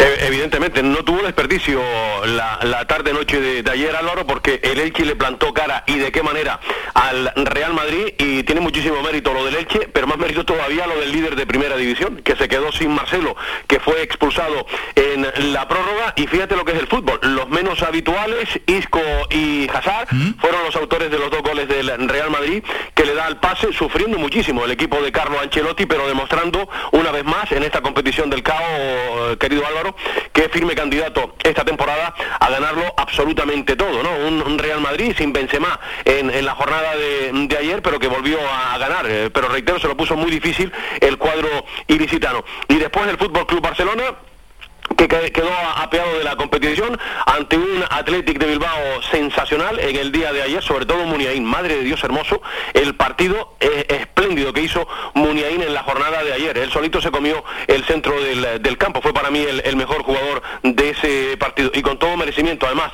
el Athletic Club de Bilbao lograba pasar a la siguiente ronda, a los cuartos de final, que será partido único y hoy Álvaro tendremos la oportunidad de conocer el, eh, el sorteo. Va a estar atractivo, ¿no? Eh, eh, en Real Madrid, Real Sociedad, de Bilbao, Mallorca, Betis, Cádiz, Rayo y Valencia, todos equipos de primera división. Sí, y de ahí saldrá el ganador de la Copa del Rey. El sorteo es hoy a las once y media, por tanto en Faicán Deportivo vais a llegar con ese sorteo y con esos cuatro emparejamientos. Efectivamente, ya comentaremos lógicamente a partir de las 2 de, de, la tarde lo que depare el sorteo esta mañana en los locales de la Real Federación Española de Fútbol, que por cierto creo que tienen a Guaje Villa como, como uno de los invitados en el eh, sorteo de esta mañana. Siempre llevan alguna ilustre, ¿verdad? A, a, los sorteos. Ahora hace falta que no pase como en el de la Liga de Campeones, que hubo ese fallo, que menuda, menuda chapuza. Por espero, espero, que no, pero bueno, no, no, nunca puedes decir esta bueno beberé por si acaso. ya, ya, y luego que se levanten esas suspicacias y bolas calientes, etcétera, que tanto, tanto le gusta pues a, la ciudadanía, esa especie de rumores. De ese partido del Barça, claro, hay que destacar a un jugador por lo cerca que nos pilla, Pedri. Pedri, que volvió a jugar otra prórroga, pero encima otra vez se volvió a lesionar se volvió a lesionar, eh, ya en la prórroga pidió el, cambio, eh, vamos a ver el alcance de, la lesión de Pedri y Ansu Fati, ¿no? Porque la verdad que la cara de, de, Ansu Fati cuando tuvo que abandonar el rectángulo de juego es un poema. Qué mala suerte está teniendo eh, este futbolista, que es un jugador que marca diferencia en el Fútbol Club Barcelona y que lo están castigando y de qué manera, ¿no? Un jugador tan joven y con tantos problemas físicos, ¿no? Pues vamos a ver si es lo menos lo menos posible y los dos pueden estar lo antes, ¿verdad? Lo antes, y perdón por la redundancia, lo antes posible también con el Fútbol Club Barcelona en la competición um, doméstica. Fue una pena, con un gol además de Pedri que daba eh, el empate a dos y por ende la, prórroga, ¿no? Eso es, eso es. Pedri tuvo esa participación importante en el partido y luego, pues lo que ha comentado Manolo, esa lesión. Al final el Barça, claro, no está pudiendo contar con, con estos jugadores y se quiera o no, pues eh, a Xavi Hernández esto le está perjudicando y es que al final se están perdiendo toda la temporada. Un Barça que al final ya lo que le queda de temporada, la... hombre, no es para el Barça que sea muy halagueño, pero la Europa League y vamos a ver, llegar lo más arriba posible también en la liga. Sí, para intentar jugar meterse en la Champions, ¿no? Y es lo que le queda al Fútbol Club Barcelona, pues ya eh, cao en la liga, porque obviamente ganar el campeonato fue una auténtica utopía para el conjunto culé, fuera de, de la Champions y fuera también de la Copa de, de, Su Majestad del Rey. No está siendo este precisamente el mejor año del Fútbol Club Barcelona, en una etapa de, de, transición donde también las lesiones están castigando y de qué manera al Fútbol Club Barcelona, ¿no? Pero bueno, vamos a, vamos a ver lo que, no, lo, lo, que les depara la Liga y la Europa League, que es una competición menor, por llamarlo de, de alguna manera, al conjunto blaugrana, ¿no? Sí, eso es. Veremos a ver, porque esa competición, pues sí, no, no está a la altura casi del Fútbol Club Barcelona, sin faltar a la Europa League. Barça que siempre se espera que esté en la Liga de Campeones. Ayer también hubo partido en la Liga Santander en Primera División. Luego vamos a analizar todo, pero hay que analizar antes estos resultados. Ese partido entre el Getafe y el Granada 4-2. El Getafe, un Getafe que le han cambiado la cara y bueno, ya está fuera de los puestos de descenso. No voy a decir que va lanzado, pero ya es otro equipo. Bueno, el cambio de entrenador, después que lo dejó Michel, Quique Sánchez Flores, le, eh, vamos, parece que es otro equipo completamente diferente. Fíjate que ya está decimosexto con 21 puntos, ha logrado salir de, la zona de, de, descenso y tiene muchísimo mérito, ¿no? Y ayer le hizo cuatro goles, que no es fácil al, al Granada, 4-4-2.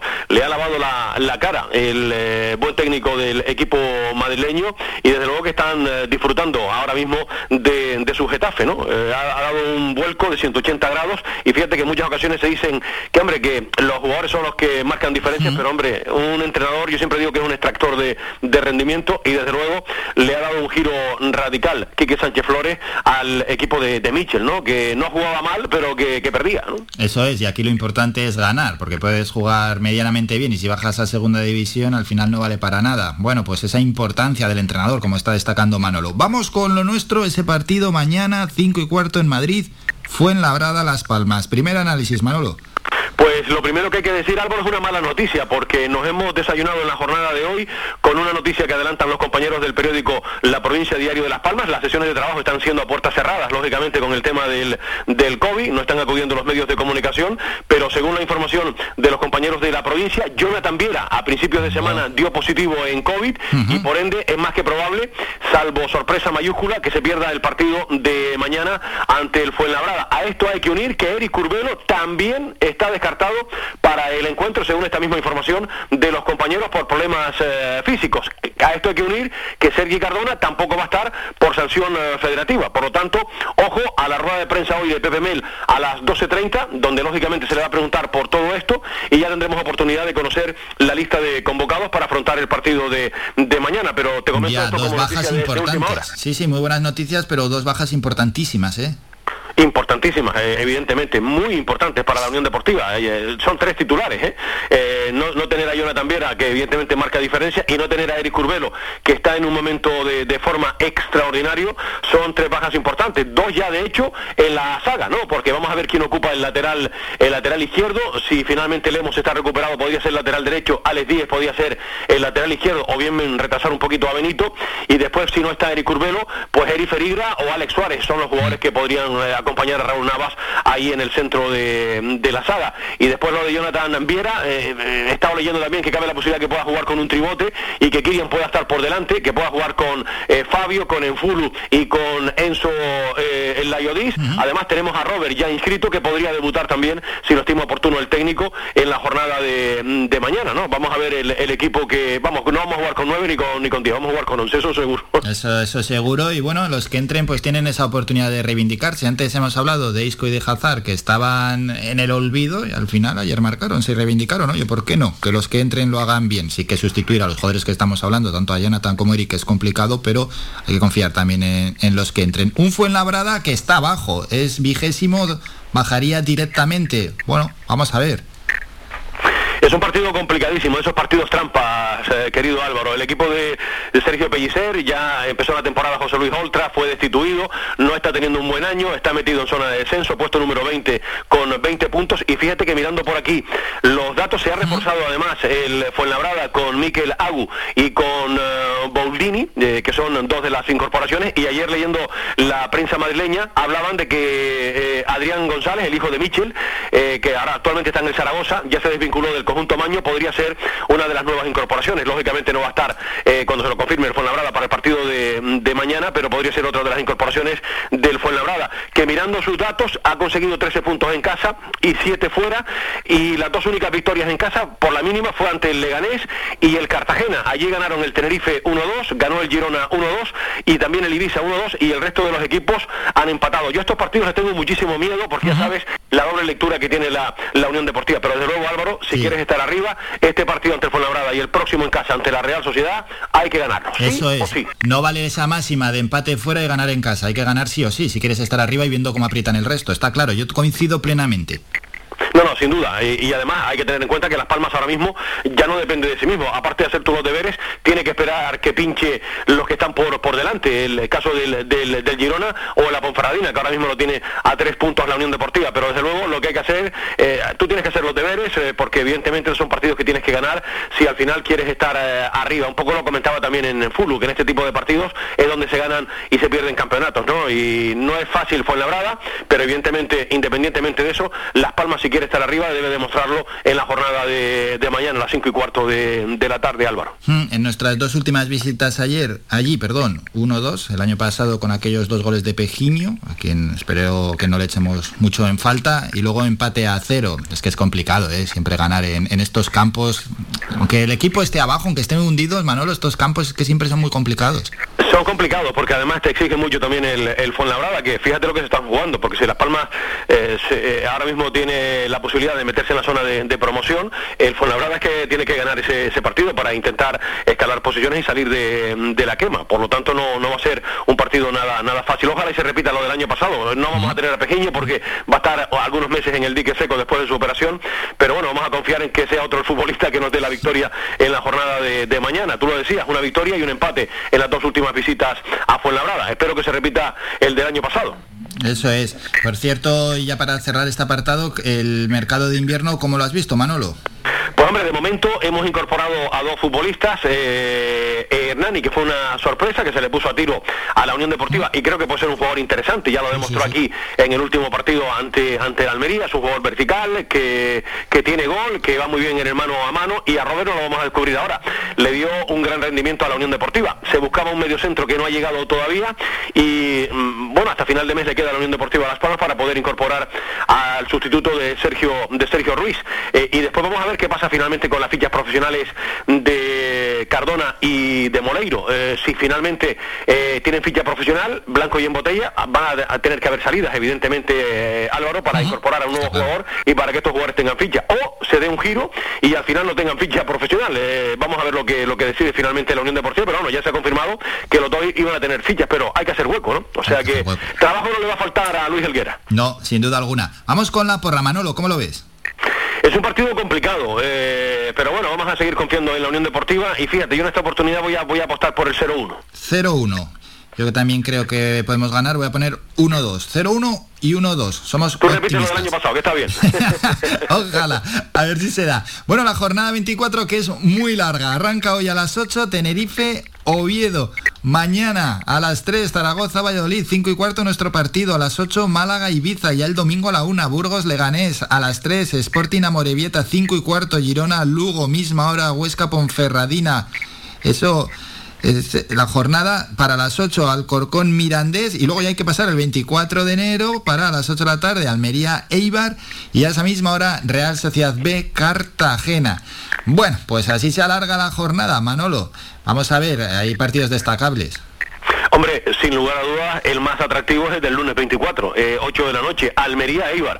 Fíjate que después del tropiezo de la Almería esta semana en Lugo, en el partido que en su día quedó aplazado por COVID, eh, perdió 2 a 1. El Eibar, si eh, en los Juegos Mediterráneos juega la Almería como local, si por H o por B el Eibar es capaz de ganarle a la Almería, alcanzaría al cuadro líder de la segunda división. Ese sin duda el partido más atractivo de, la jornada. Y después, hombre, hay que mm, destacar también el, el encuentro que va a jugar el Real Valladolid, eh, que se podría colocar, tiene una salida complicada ante el Real Zaragoza, nunca es fácil ganar en la capital del Euro, pero desde luego que si el Valladolid eh, gana eh, mañana sábado, igualaría al Almería con un partido menos el conjunto almeriense, ¿no? Y después destacamos también, para empezar hoy no está nada mal, ese Tenerife mm. Real Oviedo. El Oviedo tiene 33 puntos, tiene dos menos que, que la Unión Deportiva, es un rival siempre difícil y temible que visita al Tenerife, ¿no? El Tenerife que querrá mantener en la zona noble, tiene 39 puntos y es un partido también muy atractivo para empezar la jornada en el día de, de hoy. Y después estaremos también atentos a lo que haga la Ponferradina, Álvaro porque está a solo tres puntos de la Unión Deportiva y tiene que visitar una cancha difícil que es la de la Sociedad Deportiva Huesca, ¿no? Un, ex primera división que no anda muy bollante esta temporada, pero jugar en el Alto Aragón siempre es eh, complicado. Y después pendiente también de ese Girona Lugo, ¿no? El Girona, que es el equipo que ahora mismo marca el playoff, que tiene dos puntos más que la Unión Deportiva y que vuelve a jugar como local, pero es un equipo que está en forma. Decía el otro día Sergio Pellicer, el entrenador del Fuenlabrada, que él entiende que el Girona es el equipo más en forma. Desde luego, empezó rematadamente mal y lleva una trayectoria espectacular. Sí, sí, eso es, eso es. Atendiendo a los últimos partidos es el que mejores resultados está teniendo, no cabe la menor duda. Nos vamos a Primera División, esto es un no parar con la jornada. Hoy a las 8, Español Betis. Y después, resto de la jornada. Ya hay que pasar a mañana a la 1 Levante Cádiz, 3 y cuarto Villarreal Mallorca, 5 y media Sevilla Celta de Vigo, 8 de la tarde Atlético de Madrid Valencia. El domingo Granada Osasuna repiten, pero eso sí, en el Bernabéu, 3 y cuarto el domingo, Real Madrid Elche, 5 y media Rayo Athletic, misma hora Real Sociedad Getafe y a las 8 jugarán el Alavés y el Barcelona.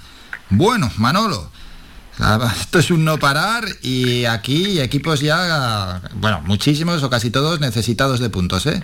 Fíjate lo caprichoso del, eh, calendario de Copa y Liga, que Real Madrid y Elche vuelven a verse las caras, ahora en Liga, eh, después del partido que jugaron en la jornada de, ayer, eso sí, en el Santiago eh, Bernabéu, el, Real Madrid que querrá, lógicamente, poner tierra de por medio con el Sevilla, que también juega como local, como local ante el Celta de, Vigo, es otro de los partidos atractivos en la zona alta de, la tabla clasificatoria, y hombre, yo me quedaría también con un Rayo que está realizando una temporada extraordinaria, que recibe a un Athletic de Bilbao revitalizado después de eliminar al fútbol Club Barcelona. Y después el Deportivo Alavés, que recibe, que necesita agua por señas el Alavés, al Fútbol Club Barcelona, que no está en su mejor momento. Y también atractivo ese Atlético de Madrid-Valencia para cerrar la jornada del sábado, que no anda nada bollante el equipo del Cholo Simeone, que recibe a un Valencia que siempre es difícil, ¿no? Eh, y el Sevilla, el segundo clasificado, que medirá fuerzas con, con el Celta. Es una jornada también atractiva, Álvaro. Eh, en esta semana loca, ¿no? Que no sabe si es Copa, si es Liga, si es un partido aplazado, en fin, un cacao maravillado.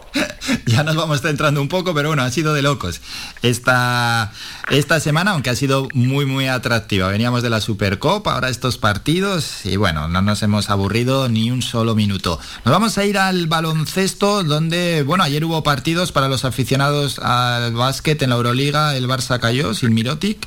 Unit Kazan 70, Barcelona 64. El Madrid ganó Alemania, Alba de Berlín 74.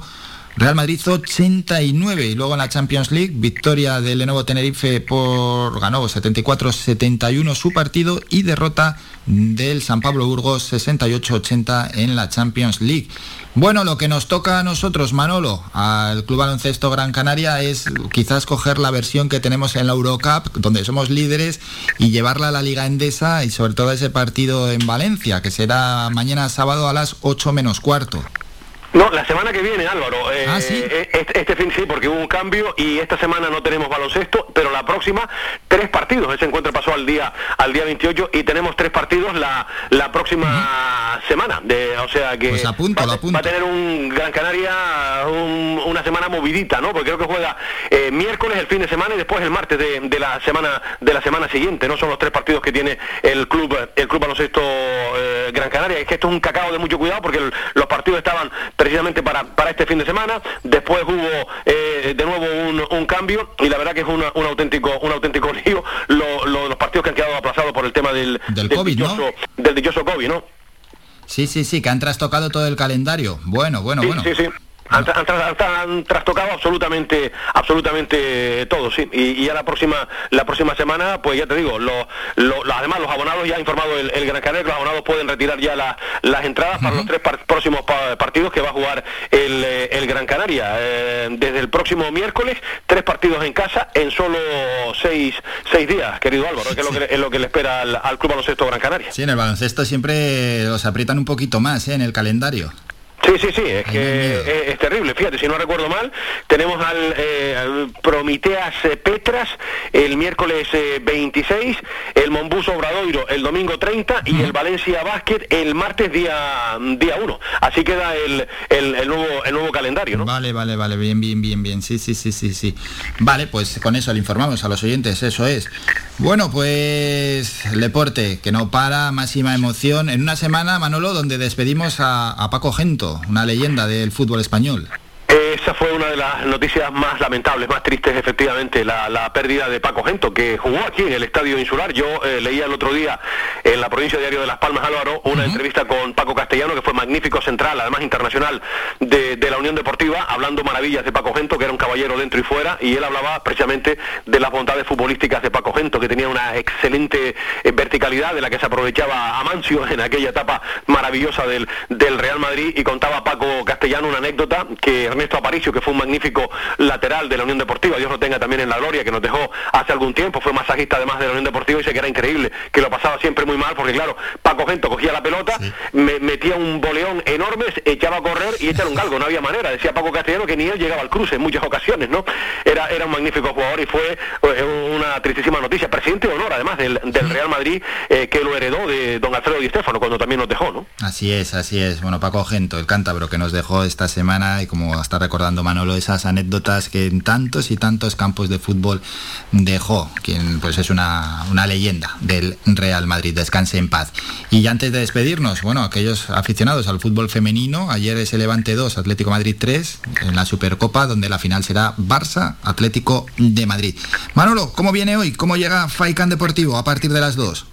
Pues Álvaro, aparte de todo esto que hemos comentado tú y yo, eh, para los oyentes de, Radio Faicán, eh, de las mañanas de Radio Faicán, eh, hoy viernes, hablaremos de, todo esto. Escucharán, eh, por supuesto, al Míster, hoy habla a las 12.30 eh, Pepe Mel. También hablará hoy Sergio Pellicer, el entrenador del Fuenlabrada, que también tendremos oportunidad de escuchar. Hoy tendremos a José Ramón Navarro, como cada viernes, para hablar de lo que nos espera este fin de semana y de los líos de la Federación Interinsular de Fútbol de Las Palmas, con nueva directiva y con una cascada de dimisiones. Hablaremos también de la segunda ref, porque los equipos canarios vuelven eh, a la competición. Hay que destacar ese San Fernando Tamarasei, que tenemos un duelo gran canario el próximo domingo a las 12 de la mañana. Y después, Álvaro, pues hablaremos de voleibol, de balonmano, de baloncesto en silla de, de ruedas, de hockey, en fin, que viene cargadito el, el fin de semana porque hay muchas competiciones que vuelven otra vez a la, a la carga. Todo eso a partir de las 2 de la tarde y como siempre hasta las 4 con deportes y con buena música para pasar un buen ratito en esta antesala del fin de semana en Canarias, Álvaro. Eso es, y es que ya hemos vuelto, ya estamos aquí, ya lo saben, y Faicán Deportivo a partir de las 2 de la tarde. Manolo, como siempre, un enorme placer. Gracias por estos minutos, os escuchamos luego.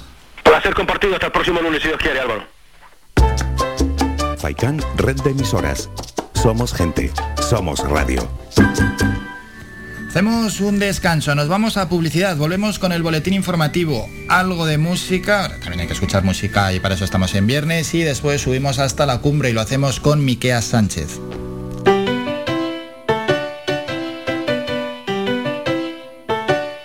Estás escuchando Faikán Red de Emisoras Gran Canaria. Sintonízanos en Las Palmas 91.4. Faikán Red de Emisoras. Somos gente, somos radio.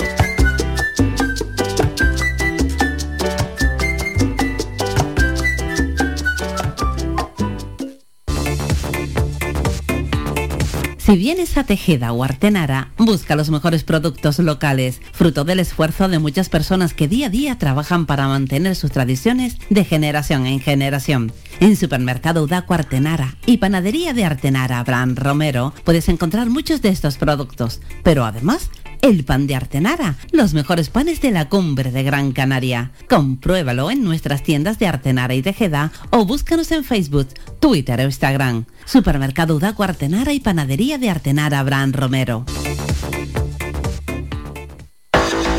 Más de 30 años en continua emisión, amplia cobertura en las islas de Gran Canaria, Lanzarote y Fuerteventura y más de 300.000 oyentes mensuales nos convierten en la opción ideal para publicitar tu negocio. Aprovecha nuestros descuentos e infórmate sin compromiso en el 928 70 75 25. 928 70 75 25. Faikan Red de Emisoras. Somos gente. Somos radio.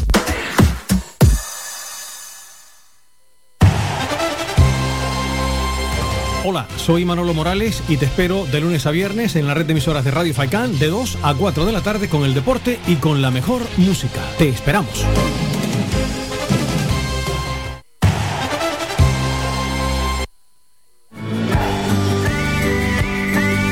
Escuchas Las Mañanas de Faicán con Álvaro Fernández.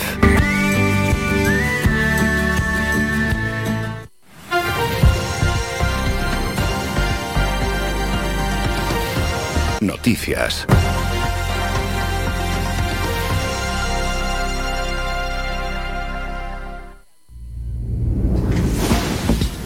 Momento ya para el boletín informativo. Nos han enviado un vídeo y bueno, hemos entrado en Canarias 7, ahí está la noticia. Fuego en un incendio de viviendas de cuatro plantas en Echaman. A ver, a primera hora de hoy se registró un incendio en un edificio de viviendas en la calle Letrado Ramírez Doreste de Las Palmas de Gran Canaria. El fuego se inició en la segunda planta de un edificio de cuatro alturas situado en Echaman y dos personas han sido trasladadas a un centro hospitalario por inhalación de humo. Los vecinos del edificio fueron desalojados ante el rápido avance del fuego y el humo negro. El incendio ya está controlado. Estuvieron en el suceso eh, bomberos de Las Palmas, agentes de la Policía Local y Nacional y recursos de emergencias de SUC. Bueno, pues esto ha quedado en un gran susto. Más asuntos, el gobierno canario resalta las buenas expectativas de conectividad para la temporada de verano, es decir, de abril a octubre, ya que se prevén 10,3 millones de plazas aéreas, lo que suponen un 3,7% más que en el verano de 2019 antes de la pandemia. Así lo indicó ayer jueves la consejera de Turismo, Industria y Comercio del, Gobierno de Canarias, Yeiza Castilla, y lo hizo en el marco de la Feria Internacional de Turismo 2022 en Fitur, donde agregó que se está constatando las altas expectativas que existen para las islas, tanto por la parte empresarial canaria como por los operadores internacionales. En este sentido, la respuesta de los operadores a estas expectativas se evidencia en una programación a fecha actual de 10.338.000 plazas de avión con destino a Canarias. Son casi 370.000 más que en el verano del año pre-COVID. La pandemia, el archipiélago notificó ayer 3.276 nuevos positivos de coronavirus COVID-19. Hay casi ya 95.000 casos activos, de los cuales 80 están ingresados en UCI y 586 permanecen hospitalizados. La incidencia acumulada a 7 días en Canarias se sitúa en 1.248 casos por cada 100.000 habitantes y a 14 días en los 2.792 por 100.000 habitantes. Y en cuanto a los fallecidos, son 7 personas de entre 51 y 98 años, 4 de ellos en Tenerife, 3 en Gran Canaria y todos con patologías previas. Y de esos 3.276 nuevos positivos notificados ayer, 1.548 corresponden a Gran Canaria, 1.069 a Tenerife, 201 a Lanzarote, 179 a Fuerteventura, 207 a La Palma, 17 a La Gomera y 55 a El Hierro. Más asuntos. En Santa María de Guía, la segunda fase del proyecto de rehabilitación y acondicionamiento de las 84 viviendas de Marente busca una importante mejora de las condiciones de accesibilidad y los servicios urbanos de esta zona del municipio edificada en los años 80. Esta obra constituye, en palabras del alcalde Pedro Rodríguez, la actuación más relevante ejecutada en esta zona del municipio en las últimas cuatro décadas. El proyecto fue adjudicado por 260.000 euros y vienen a complementar y culminar el proyecto que el consistorio guiense está ejecutando en esta zona del municipio cuyo montante asciende a un total de 900.000 euros procedentes del Ministerio de Fomento. Mientras en Las Palmas de Gran Canaria el Ayuntamiento Capitalino destinará casi 36,4 millones de euros durante el ejercicio de 2022 en el área de servicios sociales con el fin de garantizar el alcance de su ayuda a un mayor número de personas. Se trata del mayor presupuesto social de su historia. El consistorio incrementa así un 6% su inversión en esta área con respecto a la partida destinada al año pasado, lo que supone 2,5 millones más que en 2021, cuando el presupuesto ascendió a los 34,3 millones de euros. Terminamos en Moya. Más de 1.700 visitantes han sido testigos hasta el momento de la exposición 100 caricaturas para un centenario en la Casa Museo Tomás Morales de Moya. La citada muestra recoge una selección de caricaturas y viñetas de los 172 trabajos presentados al concurso internacional de humor gráfico y caricatura. Terminamos con la información más cercana. Visita nuestra página web www.radiofaikan.com y descubre las últimas noticias, entrevistas y novedades de nuestros programas, así como volver a escuchar tus programas favoritos en repetición. www.radiofaikan.com Buenos días. Buenos días, Wisin, Camilo, los legendarios, y nos vamos hasta la cumbre. Ha sido despertarme y mirarte a ti con mi camisa. Una noche un poco loca cuando se repite y tú te pones la ropa Pa' que yo te la quite Quédate otro par de horas Pero si quieres irte Solo déjame tu boca, solo déjame tu cuerpo. Lo que se da ya no se quita. No te me lleves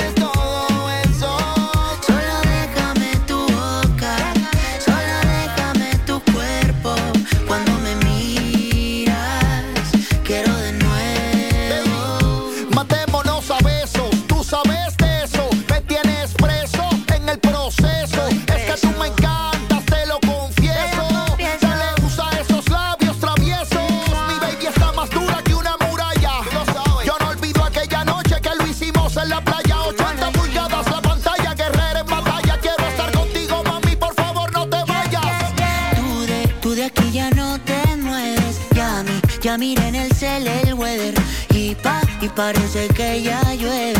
No te vayas que me duele. Tú de, tú de aquí ya no te mueves. Ya ya en el cel el weather Y pa, y parece que ya llueve. Vuelve a la cama,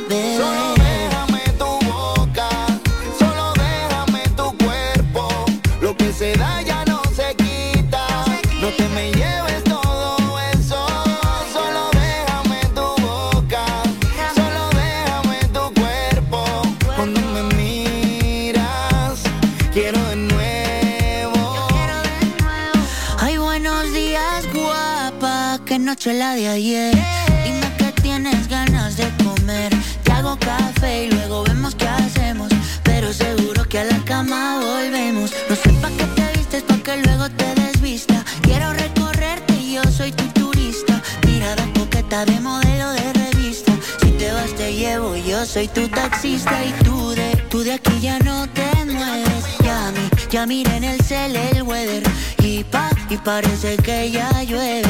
No te vayas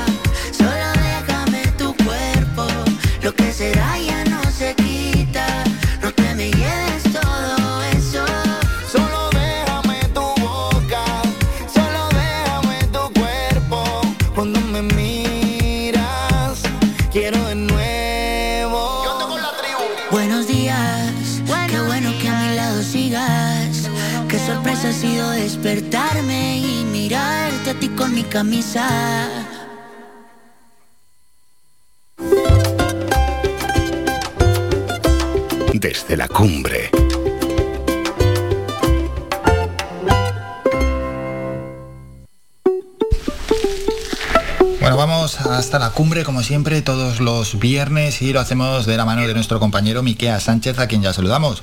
Miqueas, buenos días. Buenos días Álvaro, ¿cómo llevas la buena semana? Bueno, realmente bien. ¿Y qué tal todo por la cumbre? Pues por aquí bastante bien y tiempo despejadito, bastante agradable y, y se prevé que, que el día se mantenga así por lo menos. Vamos a ver qué tal se da. Y el fin de también. Bueno, luego hablamos de ello porque tenemos protagonistas, ¿verdad?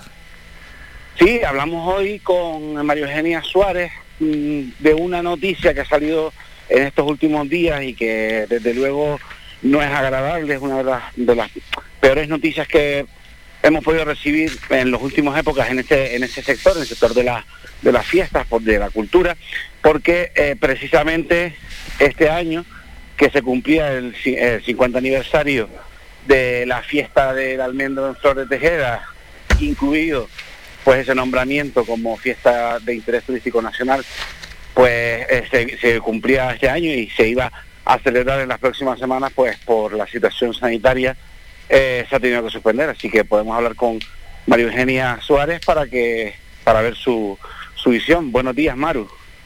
Muy buenos días, Álvaro y Miqueas. ¿Qué tal? ¿Cómo están? Muy bien, esca- escapando Buenos de, días. de, de- de la situación que tenemos, desde luego. Sí, pues bueno, para el Eh, Ayuntamiento que- de Tejeda no ha sido una fácil decisión, la verdad, que llevábamos pues ya varios meses trabajando en, en la celebración de las fiestas del almendro, además con mucha ilusión y con mucha gana, pues como bien dice, celebrábamos el 50 aniversario y además también el nombramiento de fiesta de interés turístico nacional, es un reconocimiento a todos estos años de trabajo. Y, y teníamos varios varios escenarios, Miquea, donde poder celebrarlo con, en teoría, pues principio con normalidad. Lo que es verdad que no contemplábamos que estuviéramos en un nivel 4, donde todo se complica mucho más y donde los escenarios pues iban a estar con aforos muy reducidos, eh, pidiendo el certificado COVID, eh, todo el mundo con mascarilla en cualquier parte. Y entonces pues ante esa situación pensamos que, que lo mejor era suspenderla porque tampoco queremos que se recuerde un- una celebración de un 50 aniversario de una fiesta del almendro en Flor de Tejeda de esa manera. Entonces, pues bueno, pues atendiendo un poco a, la sensatez y, a, y a ser prudentes con toda la situación que estamos viviendo, decidimos suspenderla. Pues de todas formas es una fiesta que por norma eh, a lo que recuerda, a lo que llama es pues a la multitud de gente que de visitantes que eh, viene a la cumbre de Gran Canaria, tanto el día, el sábado como el domingo, que es precisamente pues uno de los elementos clave, la eh, el punto de encuentro, el- la canariedad eh, eh, a flor de piel que se que se pone en esos días, que es como que es como identificamos siempre la fiesta del, del almendro de Tejeda. ¿verdad?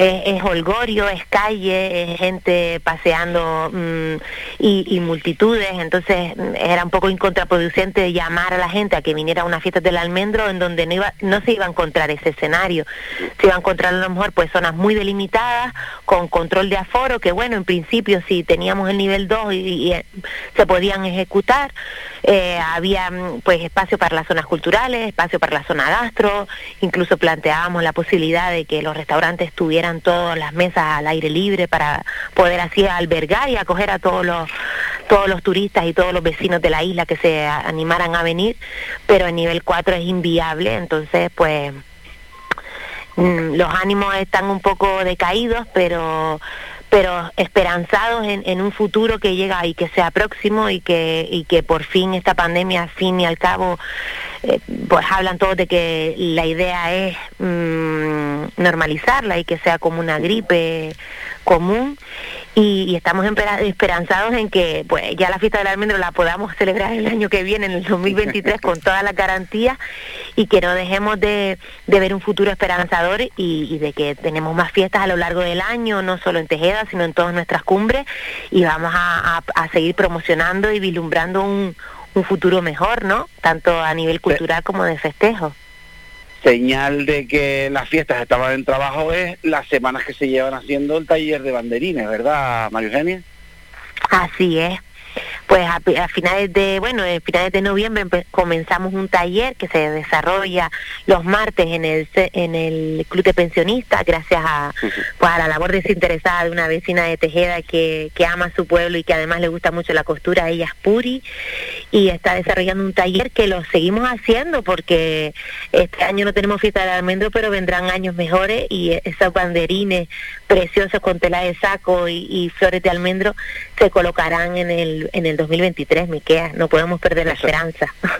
No caduca, así que no hay problema. No, claro que no. eh, Álvaro, eh, está, estos son los ánimos.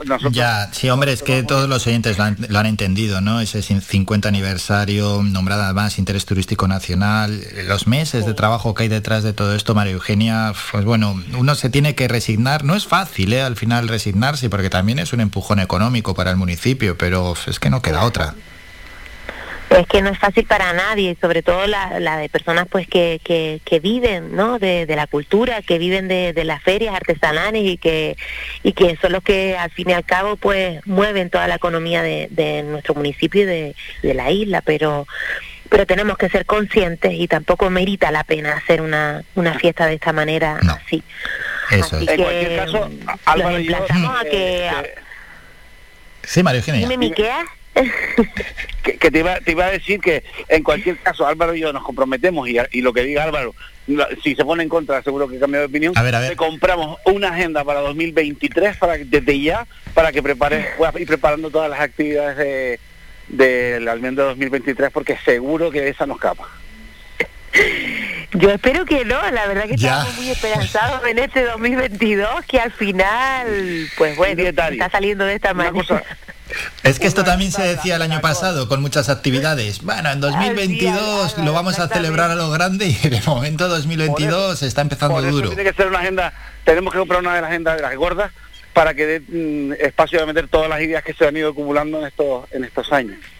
Sí, sí, sí, bueno, que el ánimo no lo perdemos, pero es que esto ya es, es, cuesta, cuesta vivirlo, pero bueno, el ánimo ahí sigue. Y María Eugenia, ya para terminar, bueno, la concejalía que manejas, festejos, igualdad, seguridad, cultura, etcétera, de cara a este 2022, ¿algo que nos quieras anunciar? Bueno, pues de cara a este 2022 es que eh, el grupo de gobierno ya nos hemos sentado y, y barajamos la posibilidad de destacar diferentes fechas a lo largo del año en Tejeda, de, continuar con la labor cultural que venimos haciendo el año pasado y con, con esperanzas puestas en, en, los próximos eventos que, que se sucedan aquí en Tejeda, como es pues la fiesta de la papa en el mes de junio, la noche romántica también que la celebramos en junio, nuestras esperadas y deseadas fiestas en el mes de septiembre con la fiesta del socorro. Eh, queremos seguir trabajando en esta línea de fomentar lo nuestro Vamos a también a poner en marcha los mercados agrícolas de Tejeda en los primeros domingos de cada mes y bueno, estén atentos a nuestras redes sociales que, que la intención y la idea es seguir trabajando en esta línea y, y lo iremos comunicando poco a poco y sabemos que Radio Facán pues también estará ahí para hacerse eco de todo lo que se haga aquí en Tejeda y nuestras cumbres. Eso es, de ello iremos informando, ¿verdad, Miqueas? Sí, sin falta, salvo que tengamos algún impedimento, pero que en principio los, los viernes a las 10 nuestros oyentes saben que eh, en Radio Faicán se habla de la cumbre de Gran Canaria, que siempre es un aire, un, un soplo de aire fresco y, y, y no se nos escapará, vamos. Así que es sin fallo. Así es. María Eugenia, muchas gracias por estos minutos y ánimo para la gente de Tejeda. Venga, muchísimas gracias a los dos. Un fuerte abrazo. Bueno, Miqueas, que hay que continuar, hay que dejar un par de apuntes más. El fin de semana, a priori en la cumbre, se presenta en lo climatológico bastante tranquilo, ¿no? Sí, se ve algo, se prevé un poquito posible eh, al- algo de, de lluvia. Yo te digo que estoy mirando al cielo y esto está muy azul, no tiene pinta de agua. Eh, las temperaturas están marcando tanto en Arsenal como en Tejeda, máximos de 16, 17, 18 eh, durante el día y, y no bajan de los 9 por la noche. Eh, pero vamos, mm, que se prevé, según estoy viendo, vemos en las previsiones, unos, unos días tranquilos, con ojalá que el agua venga, que, que, que se asiente en nuestros campos, pero que por ahora se está, se está controlando, se está dejando, se está dejando desear. Hmm, la importancia eh, de la lluvia. Y Miqueas, antes de despedirnos, esa reforma del albergue de Tamadaba. Sí, esta semana recibimos la eh, confirmación por parte del Cabildo de, de Gran Canaria que están en la última fase del proceso de, de- de planificación del proyecto de ejecución del albergue de Tamadaba, o el campamento de Tamadaba, como como conocemos de, de siempre, que es una es un área de, que está fabricada, que se fabricó en, en los años 50 aproximadamente, y que todos los veranos pues atraía y, y congregaba pues en torno a 100, 150 jóvenes de, de la isla, de distintos colectivos, que venían a, a pasar pues un- unos días en contacto con la naturaleza. Estamos hablando de un espacio eh, que está integrado eh, completamente en el Pinar de Tamadaba, que cuenta, ahora mismo cuenta con diversas instalaciones, di- diversos edificios que están pues con sin atención prácticamente ninguna, pero que con este proyecto se pretende eh, recuperar. Es, un, es una demanda histórica, llevamos más de 10 años eh, pidiendo que, que esto se, se reactive, que se tome pues en serio y parece ser que el, el último trimestre de 2022 va a ser la, el inicio de, de las obras y Ya no para si terminar, Miqueas, viene- si esto luego está a pleno rendimiento, ¿qué supondría? Hombre, pues es una, un revulsivo económico directo, pri- principalmente eh, en Artenara, porque es el, el único acceso que tiene esa instalación de forma directa. Eh, hay que pasar por Artenara y por lo tanto, tanto las actividades económicas de alimentación, de limpieza, eh, la propia panadería, las tiendas de, del pueblo, como eh, lo- el posible empleo que se pudiera generar, pues tradicionalmente sale de- de la- del municipio de Artenara y para nosotros mm, sobre todo la diversificación, eh, una explotación consciente del entorno que en el que vivimos y en esta en este contexto de fomentar el contacto con la naturaleza que los jóvenes, pues es esencial. Así que estamos con, mordiéndole las uñas para que se confirme. Ya hemos pedido desde la Asociación Empresarial de Artenara, hemos pedido el proyecto para poder eh, echarle un vistazo, para poder estar al, al día de lo que se está planificando. Y bueno, es una buena noticia, es un otra Pues sí, otro sí, campanazo sí, sí, más que es esperemos que se cumpla. Es importante siempre este tipo de, de obras, este tipo de proyectos, y luego además hay una buena planificación y un buen desarrollo para el mundo rural, es, es- son, son realmente importantes. Y a Miqueas, un apunte que nos quieras dejar, algo para despedirnos, un mensaje también para los oyentes. Lo que decimos, eh, un poquito de paciencia, un poquito de cuidado, tengamos cuidado para que el efecto de esta, de esta situación sanitaria arriesgada y pandémica que tenemos eh, no, no genere eh, repercusiones o, o consecuencias muy graves, un pizquito de contención, porque yo creo que al fin y al cabo pues vamos a poder, eh, en cuan- cuando menos nos lo esperemos, pues estaremos ya liberados o como decía María Eugenia, con esta, esta enfermedad ya normalizada, integrada en nuestra actividad, de manera que no nos, interfiera de una forma tan dura. Y, paciencia y oye y echarse al campo que es donde hay aire limpio donde hay espacio para para eh, para esparcir para esparcirse claro y para y evitar pues el contacto lo más posible que es el, sin duda el contacto directo pues está contrastado que es el- la forma de, de contagio muy directo así Una que- gran recomendación, eso es, gran recomendación, ¿eh? sin duda alguna, poder disfrutar de nuestros espacios naturales. Desde la cumbre, Miqueas Sánchez. Miqueas, nos citamos para el próximo viernes. Feliz semana. siete días para encontrarnos buena semana Somos la mejor información, música y entretenimiento. Las mañanas. Bueno, pues nuestra parte vamos a hacer un descanso. Es un segundo, nos vamos a publicidad y a la vuelta hay que ir con un amigo, Santi Gorrín. Él es el jefe de cocina del restaurante El Guachinche en Agüimes y ha, sido el ganador del noveno concurso gastronómico Caracol de Oro con la receta caracoles en salsa de tomate picante. Y es que, bueno, pues vamos a hablar de cocina, luego llega la tertulia y la cosa se pone más seria, relajamos un poquito. Hablamos de cocina, hablamos de un producto de gastronomía local, gastronomía de Agüimes, gastronomía Gran Canaria y con un fenómeno y un genio como es Santi Gorrin. Un minuto y volvemos con él.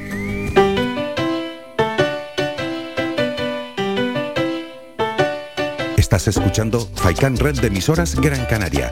Sintonízanos en Las Palmas 91.4. Faikan Red de emisoras.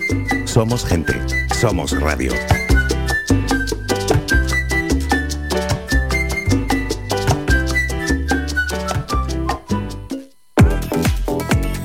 A cualquier hora y para cualquier problema, llegan los coches amarillos. Llega Desatascos Jumbo 928 230265. Desatascos domésticos industriales y de redes ayuntamientos. Vaciado de pozos, achique de agua, aljibes o por lluvias. Tratamiento de legionela. Trabajos en todo tipo de embarcaciones. 638 748 731. Limpiezas de choque y localización de arquetas ocultas. Más de 34 años sin descanso. 24 horas sin excepción. 928 230265. Pioneros en limpieza de estanques y redes heredades de agua. No contrate intermediarios. Llámenos directo y ahorre tiempo y dinero. 638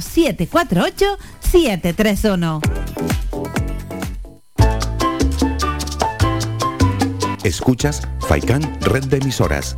Somos gente. Somos radio. Más de 30 años en continua emisión, amplia cobertura en las islas de Gran Canaria, Lanzarote y Fuerteventura y más de 300.000 oyentes mensuales nos convierten en la opción ideal para publicitar tu negocio. Aprovecha nuestros descuentos e infórmate sin compromiso en el 928 70 75 25. 928 70 75 25. Faikan Red de Emisoras. Somos gente. Somos radio. Somos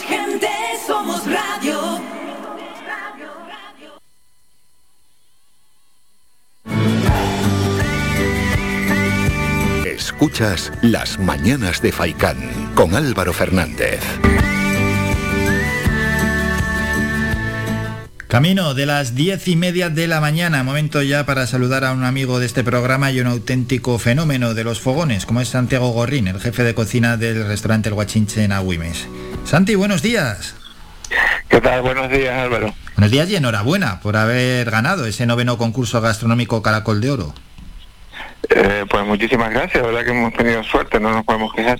Sí, ahí presentabais caracoles en, en salsa de tomate picante. Sí, bueno, una receta de todo bueno. De la, la salsa de tomate acompaña a nuestra tradición desde el siglo XVI. Yo creo que todo el mundo sabe hacer una salsita de tomate eh, y, nada, una receta sencilla, tradicional y, y, simplemente hecha con cariño, con cariño y con los productos kilómetros cero de, de, de aquí de, la comarca, que son unos productos maravillosos, ¿no? Desde aceite de, misa hasta el cochino negro, pues, ¿qué te voy a contar? Gracias a Dios en Canarias, si de algo podemos presumir es de la calidad de nuestros productos. Eso es, y hay que fomentarlos y hay que ponerlos en valor siempre. Por supuesto, hay que poner en valor nuestras tradiciones, nuestro patrimonio gastronómico y, y hay que tomar contacto con él y sentirnos orgullosos de, de, lo que nuestros ancestros nos han dejado como legado. Y siempre está bien, ¿verdad?, este tipo de concursos, en este caso, concursos que tienen que ver con los caracoles. Mm, ¿Qué opinión te merece? Ya era la novena edición, por cierto. Sí, claro, todo este tipo de, de iniciativas son necesarias porque hacen visible el trabajo de de estos grandes profesionales que de los fogones que, que ponen a, nuestro, a nuestra disposición todos los días de, Dios pues una, una exquisita receta, en este caso caracoles. Y, qué te voy a decir, hablar de la WIMES, hablar de caracoles, de profesionales que todos los días se presentan a concurso, digo que todos los días se presentan a concurso, porque ellos ponen en la, en la mesa de sus restaurantes pues este plato en concreto y muchos platos más tradicionales y lo ponen a juicio de gente muy entendida porque hay mucha tradición en este caso con los caracoles. Y, y, y lo ponen a juicio porque siempre el baremo de nuestro baremo en cuestión de gastronomía pues son las referencias familiares. Todos conocemos todos tenemos en nuestra familia a alguien que cocina muy bien los platos tradicionales. Y, y ya te digo eh, si algo podemos presumir es de estos profesionales de restauración y de su maravilloso guiso. Para comer buenos caracoles hay que ir a Güimes. A veces a mí me resulta sorprendente cuando se visita algún municipio que sabes que hay ciertos productos que son típicos y luego resulta que en los locales hosteleros no los tienen. Es una pena, es una pena porque una de las cosas que nos hace visibles a los canarios y a los que no, lo que viene buscando los, los que nos visitan estas maravillosas islas son las cosas que nos hacen singulares y una de las cosas que nos hace extremadamente singulares y muy apetecibles a la vista de los, del mundo eh, la gastronomía. Y es una pena, es una pena que no defendamos más esto, que no, no lo pongamos en valor. Y estas mismas jornadas y estas mismas concursos es un apoyo para esto, para ponernos, eh, hacer visualizar la gente que se ha puesta por lo nuestro, la gente que, que se juega su patrimonio, la gente que todos los días prepara estos tipos de guisos y que nos hace singulares. Ya decía, eh, ya se decía, pues que si alguien, por ejemplo, un japonés quiere comerse un sancocho o viene a Canarias, o no se lo puede comer en ninguna parte del mundo. Y hay que apostar por eso. Porque una pizza, con todo respeto, de que prepara pizza y se juega su patrimonio preparando y ofertándola, la puedes comer en cualquier parte del mundo. Pues sí. Pero una comida tradicional canaria es lo que nos hace singular, es lo que nos hace apetecible y es lo que hay que apostar. Apostar por nuestro patrimonio, por nuestro legado. ¿Y desde cuándo y desde dónde viene esa relación de Agüimes con los caracoles?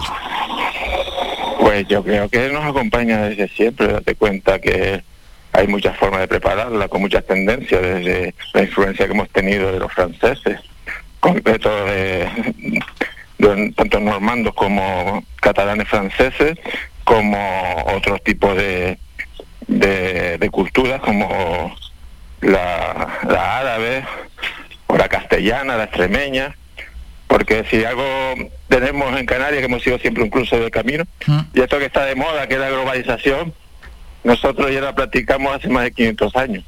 Nos han influido, hemos influido a muchísima gente, gracias a Dios hemos estado siempre en un cruce de camino y hemos tenido la oportunidad de que toda la gastronomía del mundo la hemos tenido en nuestras manos y hemos hecho uso. Vamos a dejar algún consejo para el que quiera preparar unos caracoles, Santi. Pues nada, sencillamente producto, producto kilómetro cero, buena calidad y lo demás está, y ponerle mucho amor en el tiempo. La cocina es una expresión de amor a los nuestros y hay que darle su tiempo, no, no hay más secretos. Ya, es que lo del tiempo... Que es lo que no tenemos. Lo del tiempo es clave, todo. porque yo ya no sé si la gente no es que no tenga tiempo, lo que no tiene a veces parece que es paciencia, porque yo, a mí me hace mucha gracia aquellos que dicen, es que yo no tengo tiempo para cocinar, no tienes tiempo para cocinar, te comes eh, cualquier cosa rápido y, y te tiras al sofá a ver la tele dos horas, Eh, no tienes tiempo, o no tienes ganas o paciencia. Es una pena la dinámica que llevamos en nuestro día a día, ¿no? Que siempre estamos con las prisas para ciertas cosas y, tenemos más tiempo para hacer el cambio de aceite del coche y, eh, y cambiamos cada cinco años y algo tan importante como nuestro cuerpo, nuestro cuerpo no le damos la importancia de, de, llenarlo de buen combustible, de, tratarlo bien y es lo que hay. Eh, eh, Las carreras, las prisas, pues nos hacen tener el congelador lleno y la nevera vacía y tirar siempre de, de ultracongelado. Tanto es así que ya hablamos ya de cocina casera y, y hablamos de croqueta, de fritanga Ya, y es una pena. Estamos desvirtuando una cocina la... tradicional, claro, una claro. cocina a fuego lento, sin colorantes, una cocina apta para celíaco, no tienes ningún problema de ningún tipo, súper sana, y es una pena.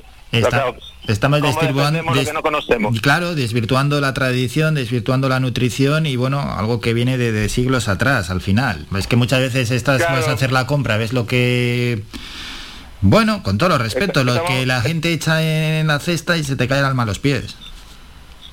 Bueno, pero bueno, es lo que nos toca, ¿no? Ahora estamos más pendientes de una cocina más contemporánea, más, no, más burbujitas, espumas y una serie de cosas, pero bueno, mm, donde dentro de 100 años dónde estará esa cocina, ¿no?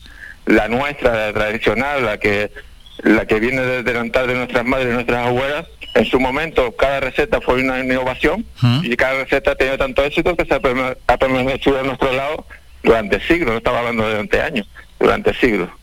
y es por algo. Es por algo. Y por la calidad de los productos al final, ahí está. Efectivamente, es una pena eh, porque a, a la vez que, que cocinamos nuestras recetas tradicionales y podemos obtener kilómetros cero, pues ayudamos al planeta.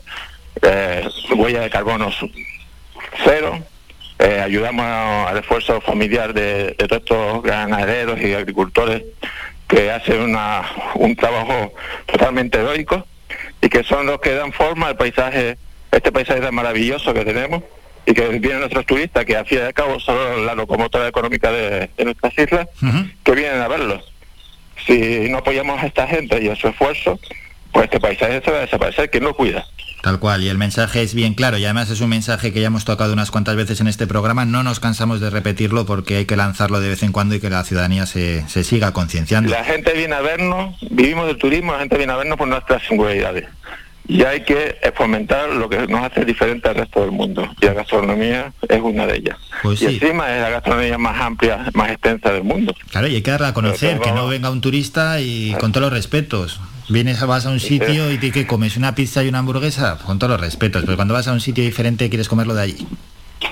Efectivamente, se hace un alemán en su misma calle, tiene pizzería, tiene comida árabe, comida francesa, comida, pero no tiene comida canaria. Eso es lo que hay que fomentar.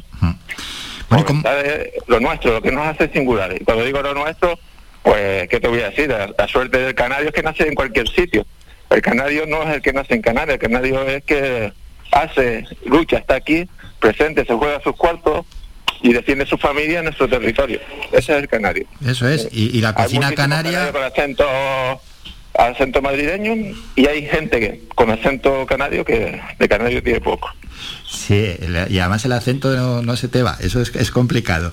Y... No, pues se da igual. Nosotros la globalización del mundo, la Sí, globalización de esto que está de moda es nuestra desde hace más de 500 años.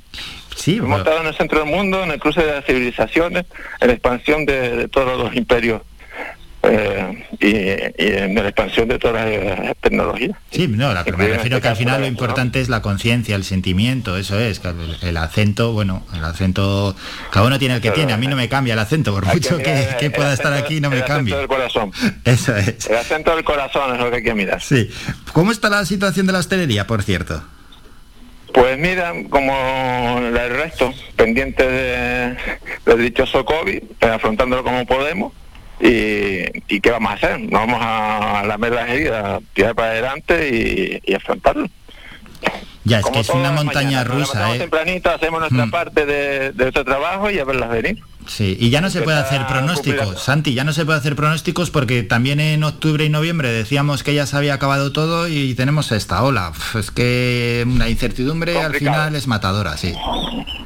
Muy complicado, pero bueno, Mm. si de algo nos distingue a los canarios es ser perseverantes, gente trabajadora, y si hay un problema, hay una solución. Hay que buscarla, hay que levantarse tempranito a buscarla, y la- lamentarse para qué sirve, no sirve para nada. Ya, Optimismo siempre y hacia adelante y cumplir con la normativa, y respetar sobre todo, respetar a los demás, porque no, ya no es una cuestión sanitaria, ya es una cuestión de respeto y de educación. Tú, tú puedes tener tus creencias, te puedes vacunar o no vacunarte, pero por lo menos respeta a los demás, ponte la mascarilla. Y, y tu libertad termina donde empieza la del vecino. Tú puedes tener tu creencia, defiende donde tú quieras que defenderla, pero no perjudiques a los padres de familia que intentan sacar los garbanzos adelante todos los días y respeto. Lo único que se pide es respeto. Si todos nos respetamos, ya te digo que esto lo sacamos adelante. Hmm. Bueno, y una última cuestión, hay oyentes que conocen cómo es el procedimiento, otros quizás no. ¿Están esas guías tan conocidas mm, que luego pues lanzan y nombran a los restaurantes que les dan tenedores, etcétera? Por ejemplo, vamos a nombrar una, la guía Repsol, ¿no? Ellos a los restaurantes, claro, no llegan a un restaurante diciendo somos los de la guía Repsol. Llegan de incógnito para que tú hagas lo que haces a menudo sin saber que están ahí, para valorarte, pero sin saberlo realmente. Así es como llegan. Hombre, es, como, como debería ser todo este tipo de cosas, como también deben ser los concursos, por ejemplo, nosotros participamos en concursos siempre que un catasiega, con el que el juez no conoce ni ha visto a quien participa, ni sabe de eso, solamente ve el plato y, lo desgusta, y tienen que ser cositas así honestas, como, como el trabajo diario de todo el mundo, tienen que ser cosas honestas, las guías de Sol, las guías de Michelin, pues son gente que, bueno, uno se dedica a un, a un baremo y otra a otro, buscando una tiene sus propios baremos, no avisan a nadie, eh, te busca tu trabajo diario, te puede venir un lunes, un martes, o puedes tener el local lleno o vacío, da igual. Y, te juzgan de esa manera. Yo creo que es un trabajo que están haciendo bastante honesto. Sí, sí, hombre, la, honestidad tiene que primar. Sí, bueno, cuando han pasado por el Guachinche, mm, os han dejado buena nota. Hombre, gracias a Dios no nos podemos quejar, nos han valorado, la isla no tenía ningún solete eh, habían seis soretes de la guía Resort en, en, Canarias y ninguna en Gran Canaria. Ahora este año han dejado 20 soretes y han tocado cuatro a la isla de Gran Canaria y uno hemos sido nosotros.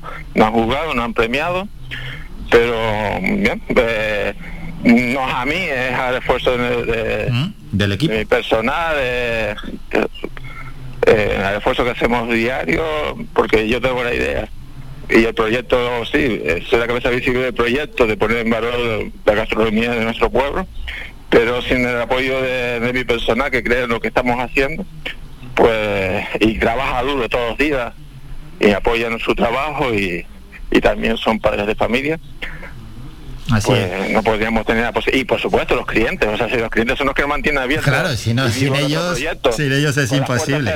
aquí ni guía ni nada y sin clientes sin clientes pues hay que bajar la persiana claro es así.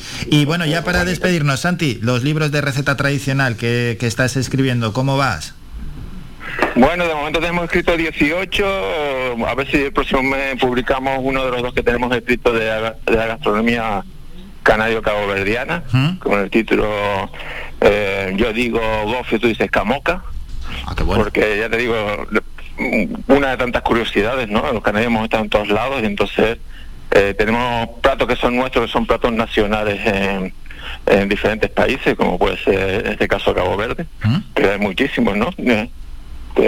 Eh, yo que sé, por decirte, la, el, el cochino, eh, el carne cochino brujo plato nacional República Dominicana, la carne fiesta, plato nacional Guatemala, el picadillo, plato nacional eh, Filipinas, el mojo de naranja agria, el famoso mojo criollo de los cubanos, o sea, pero, y sin embargo, todos esos platos que son platos nacionales, que son platos canarios, el canario no los conoce.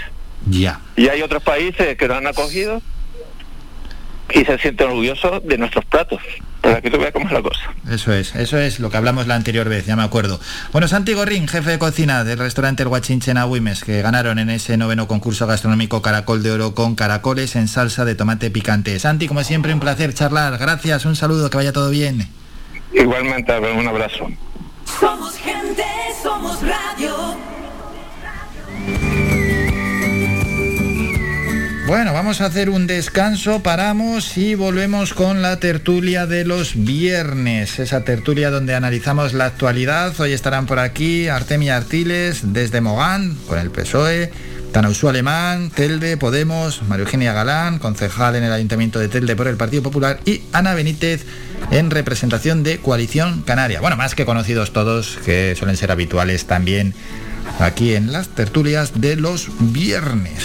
Hacemos un descanso, un minuto, preparamos todo esto porque lo vamos a emitir también a través de nuestras cámaras web y vamos con la tertulia.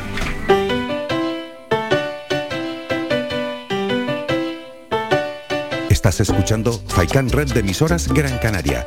Sintonízanos en Las Palmas 91.4. Faikan Red de emisoras. Somos gente. Somos radio.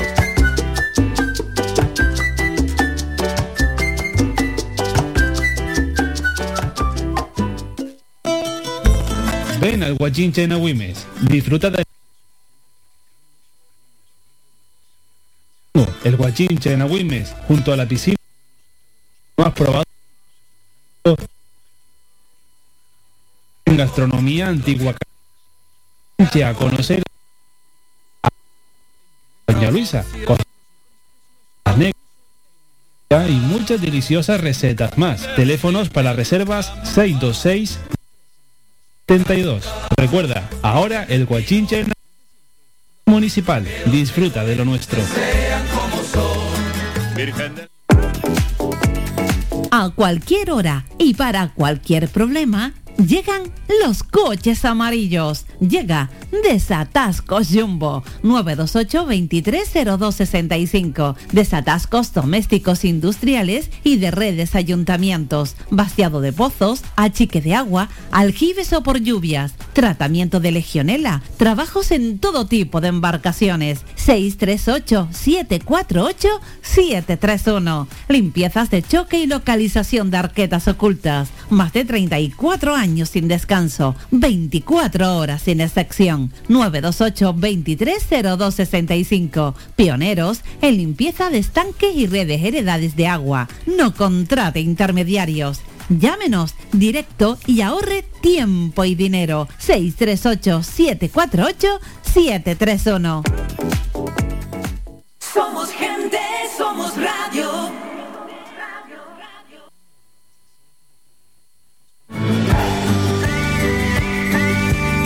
Escuchas Las Mañanas de Faicán con Álvaro Fernández.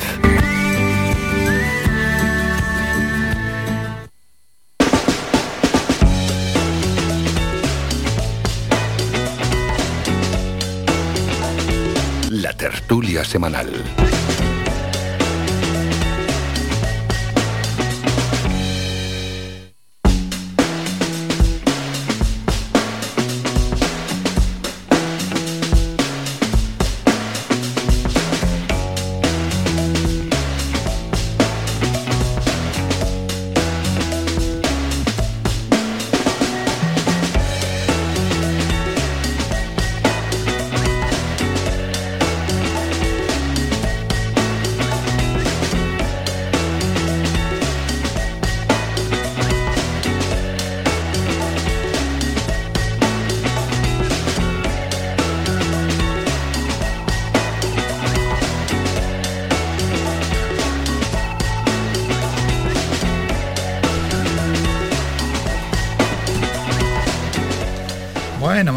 Para regresar con la tertulia de los viernes. No falta, ¿eh? A su cita después de unas cuantas semanas que hemos tenido de parón, por una cosa o por otra. Ya estamos aquí en la tertulia de los viernes para analizar principales temas que vayan surgiendo y que también han acontecido en los últimos días. Saludamos a Artemi Artiles desde Mogán, desde el PSOE. Artemi, buenos días. Buenos días Álvaro, buenos días a los oyentes en este nuevo año que empezamos de nuevo. Eso es, feliz año nuevo para los Igualmente. tres, que es la primera vez que nos vemos, ya 21 de enero. ¿eh? Yo, ya creo que ya después de esto no- ya no vamos. Sí, sí. Así no decimos ya a nadie más feliz año nuevo, porque esto cuando termina. Lo de feliz año nuevo. Cuando uno quiere, ¿no? Vale. Ana Benítez, de Coalición Canaria. Ana, buenos días. Hola, buenos días. Y Tanauso Alemán, de Podemos. Buenos días. Buenos días y feliz año nuevo. Feliz año nuevo. Estamos esperando a María Eugenia Melián del Partido Popular, ella es concejala en el Ayuntamiento de Telde. Bueno, había un pleno, estaba programado a las 8 de la mañana. Se está alargando un poco el pleno, quizás luego también tenían algunos asuntos pendientes. En cualquier caso, bueno, pues en cuanto llegue se incorporará a la tertulia. Vamos a hablar de diferentes temas. Uno que nos toca cuando nos fuimos, no teníamos tantísimo tsunami pandémico, Artemi, pero bueno, pues en plena sexta ola y cómo nos está afectando, ¿eh? Sí, totalmente. Si me permites, Álvaro, lo que antes de empezar la tortulia, quiero mandar mis condolencias a los familiares y amigos de, de un referente de lo que es la, la, botánica en Canarias, la defensión de lo nuestro, como es David Brownwell, que falleció ah, en el día de ayer. Fue el, el responsable del, del, jardín botánico en Las Palmas durante más de casi 40 años. Eh, personalmente, de la familia, tenemos un aprecio especial, por eso quiero aprovechar el medio pues, para mandar estas, estas condolencias y mi sentido de por todos ellos. Y una vez dicho esto, pues sí, la verdad es que cuando, cuando empezábamos eh, la última tertulia que tuvimos, hablábamos de que se habían multiplicado exponencialmente los contagios, creo que pasaban en ese momento, rondaban los 1.500, 2.000 contagios. Hemos rozado en estas navidades casi los 5 y los 6.000 contagios diarios, sí, sí, sí. Yo creo que lo hablábamos fuera de, fuera de antena con, con, el compañero Tana, que como todos sabemos, pues es del de Tanosu, trabaja en, un servicio sanitario, en una ambulancia en este caso, y él lo vive más directamente, entiendo que lo vive más directamente, yo creo que es, preocupante y yo creo que es suficiente para volvernos a sentar y a ver qué pasa con esta pandemia, ¿no? Cómo vamos a tener que afrontarla, porque lo cierto es que no podemos mirarlo como lo mirábamos hace, hace dos años. Por lo tanto, por lo menos la incertidumbre sigue, pero yo creo que es el momento de tomar las decisiones que intenten, cada vez que decimos esto, yo creo que pasa algo que le da una vuelta de tuerca, pues que nos intenten llevar a la normalidad, a la nueva normalidad, o a, a por lo menos a, a, poder compaginar la vida, la vida económica y social con, con esta realidad pandémica que estamos sufriendo. Sí, porque Ana, llevamos camino de esos dos años ¿eh? de pandemia, nos faltan escasos dos meses y pues es que seguimos en plena pandemia. Y, y, como, como comentaba el compi, eh, es que cada vez que, que, decimos algo parece que va a más. Eh, pensábamos que venga, que ya íbamos a llegar al pico en diciembre, pero no, estamos otra vez en enero eh, peor. Somos la, somos de las comunidades autónomas somos la cuarta con la mayor eh, presión asistencial. En Tenerife es la primera vez que se derivan hospitales privados por, por, el tema COVID y la verdad que eh, no quiero transmitir quiero transmitir positividad y, y, aliento pero no no no sé cómo hacerlo porque veo que cada día están hay más contagios eh, en este caso también hablábamos fuera de antena con los compañeros que por ejemplo Telde uh -huh que al principio había sido un referente, ahora nos situamos en la, en la, en la primera ciudad con, de las cuatro grandes con más contagios. Eh, de verdad, Álvaro, que se nos escapa, eh, no sé, se nos escapa esto. Y Tana, eh, lo que ven comentando los dos compañeros, ¿no? Al final también esa presión en los hospitales, en un principio, bueno, siempre se lanzan esos mensajes que las vacunas estaban haciendo efecto, que lógicamente han hecho un efecto enorme, pero que la presión sigue, que vamos, que no hay que bajar la guardia. No, la guardia en ningún momento hay que bajarla. A ver, vamos también a dar datos positivos después de tanto que estoy de acuerdo con los compañeros. Hay que tener mucha precaución, pero también datos positivos. Eh, el nivel de contagio ahora mismo es idéntico al comienzo de la pandemia de hace dos años, -huh. que sinceramente dos años ha volado, pero ha volado el tiempo. ¿Sí? Yo creo que hemos tenido un sueño tipo Antonio Resines que no nos creemos que, que lo estamos viviendo. Eh, pero un dato positivo es que no hay tantos fallecidos como anteriormente por dos motivos, según los, los, sanitarios, los expertos. Uno, porque esta variante es más contagiosa que la anterior, pero menos virulenta. Mm. Y otro, según los expertos, es el tema de la vacunación. La sí, vacuna, sí, Gracias sí. al tema de la vacunación, que España es el país de Europa eh, con mayor índice de vacunación, casi el 90% al menos en la primera dosis. Que recuerdo en verano que no creíamos que podíamos llegar ni siquiera al 75% o 70% y hemos llegado al 90%. Eso nos ha ayudado. ¿Qué pasa? Como hablando compañeros antes fuera de antena, la presión es, es, bestial. Hay compañeros que están doblando, tanto en hospitales como en como sector ambulancia, están trabajando eh, a destajo porque ahora mismo la incidencia es bastante alta.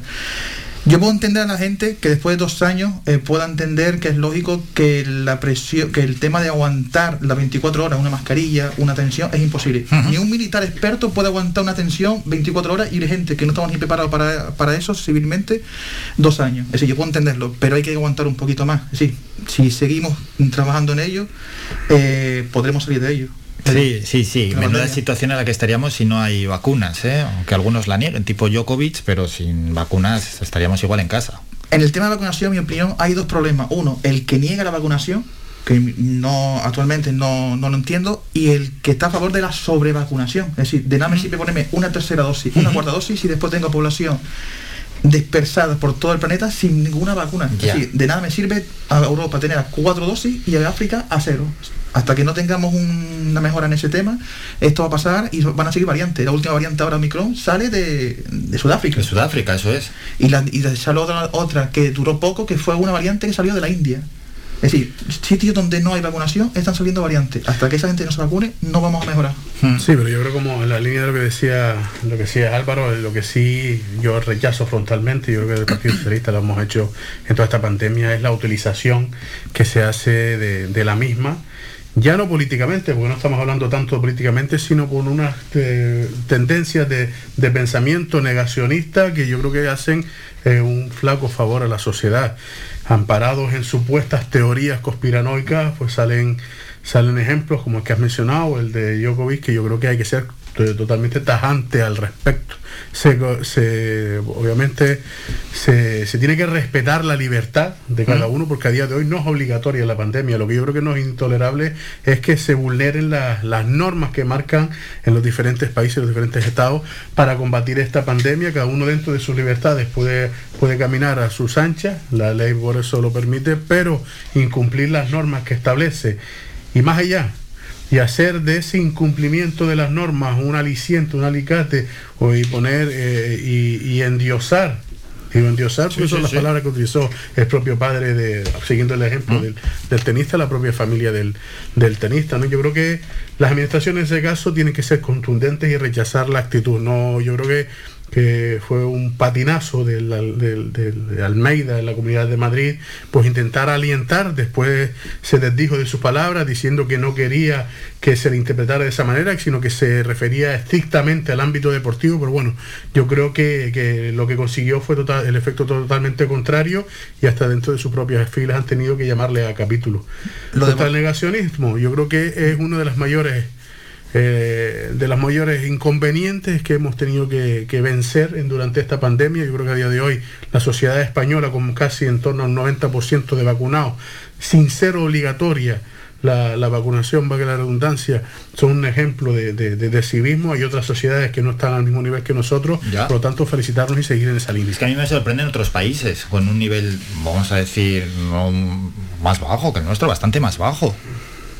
Eh, lo que lo que decía Tana de los negacionistas eh, eh, eh, o sea Artemi pero que Tana puede corroborarlo que mm, que cuando salen cuando mm, porque mm, tienen los que no tienen la vacuna son los que son más propensos es verdad que también los que están vacunados están propensos a- a terminar en un hospital y en una UCI pero cuando salen los negacionistas de la UCI, los que no están vacunados enseguida están, ay, la vacuna, la vacuna, la vacuna. Ven la luz. ¿sabes? Sí, sí, sí. Y después otra cosa que, que ahora con lo de la vacunación de los niños lo estamos pidiendo en los coles, que, que algunos negacionistas, ayer, eh, ayer mismo me comentaba una mamá del cole, que, que porque mm, una mamá no quería y bueno, le empezó a, a- a- esas ideas que ellos tienen, que vale, que son lícitas, igual que las mías, que sí creo una vacuna y me vacuno y a mi hija también, pero eh, le intentan convencer y le dijo, le tuvo que parar,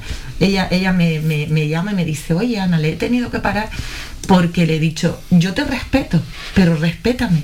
He querido vacunar a mis hijos, los voy a seguir vacunando en la segunda dosis. No quieres vacunar a la tuya, no la vacunes. Pero por favor, Claro, no respétame. Porque eh, la mayoría, pues, no sé por qué razón, intentan, eh, no, o sea, no, no hacen su argumento y ya está, sino, no, te intentan convencer para que tú no lo hagas. El problema no es solamente que no me quiera vacunar yo, sino que intento impedir que tú te vacunes. Sí, ese problema. eso. El Servicio Canal Salud, eh, preguntan diciendo los compañeros eh, en el día de ayer, presentaron a la Policía Nacional eh, casi unos 6.000 mensajes intimidatorios de que enfermeros que se están dedicando a la vacunación, tanto en Infecar, etc., por- por- no por la gente que va a vacunarse, sino por los propios antivacunas que tienen previsto do- unas plataformas, eh, se dedican a amenazarlo. Es decir, ya han presentado el Servicio de Salud 6.000 amenazas eh, a la Policía Nacional. Es decir, el problema no es que no solo no quiero vacunarme, sino que intento impedir que él se, que ella se vacune y que la persona que se dedica a vacunarse intento meterle miedo para que no vacune. Sí. Ese, ese sí es un problema bastante grave. Lo estamos viendo en Austria, estamos viendo en otros sitios que están habiendo enfrentamientos. No sé qué, en, qué ciudad austriaca, si- si- como, como Polonia, intentaron incluso entrar en, el Parlamento para amenazar a los diputados. por el tema del confinamiento. Pues sí, sí, es, es algo Sí, grave es que amenazan a los profesionales. Y vamos a meter un tema en la agenda, ya que se está desarrollando la Feria Internacional del Turismo, FITUR, que es una feria pues donde Canarias tiene un peso enorme, con ese stand de 1.500 metros cuadrados, que es gigantesco y donde es un auténtico espectáculo. Y donde, bueno, pues ayer Yaiza Castilla me aseguró que las previsiones de- para la temporada de verano son buenas en cuanto a las plazas que destinan las aerolíneas, pero claro, eso es una realidad. La otra va en relación con lo que estamos hablando, que es la pandemia.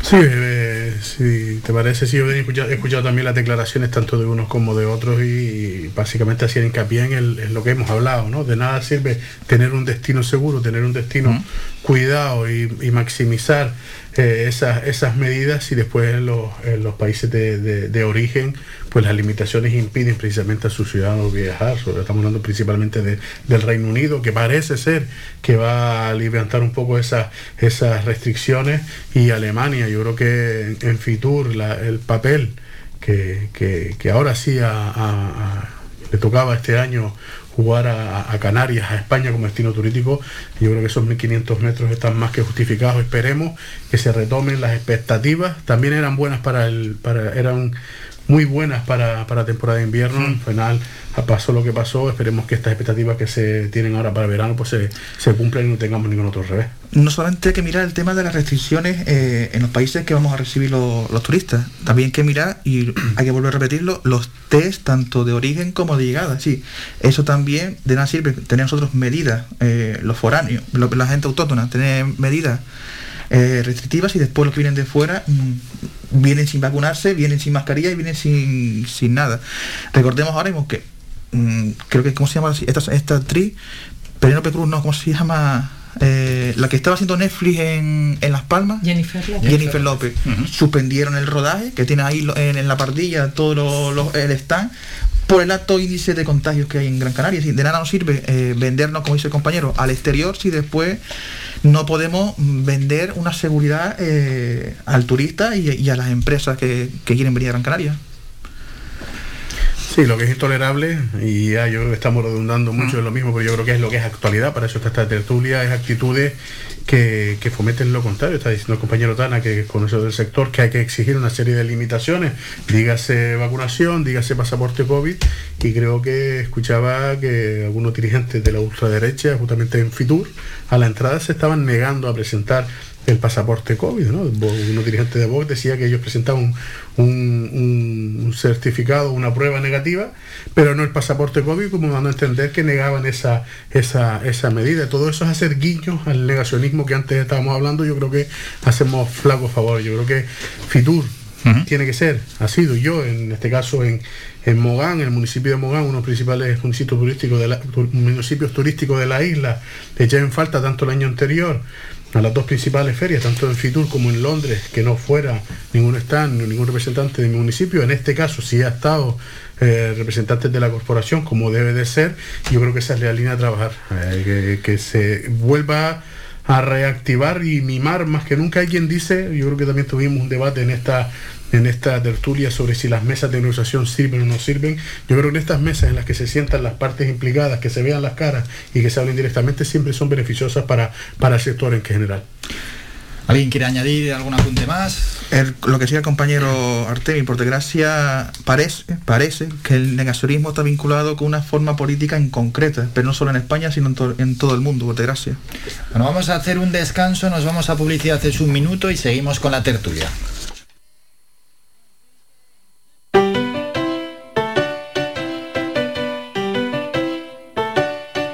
Escuchando Faikan Red de emisoras Gran Canaria. Sintonízanos en Las Palmas 91.4. Faikan Red de emisoras. Somos gente. Somos radio.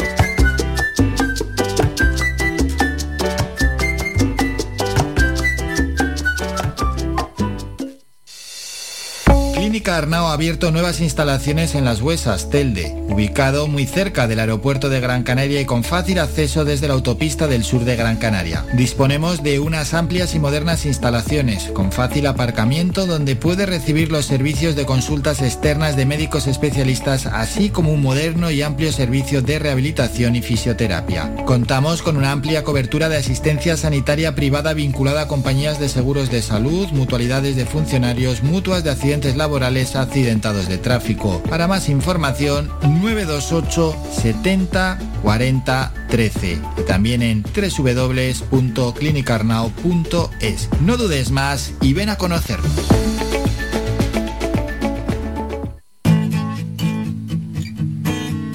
Somos música. Somos información.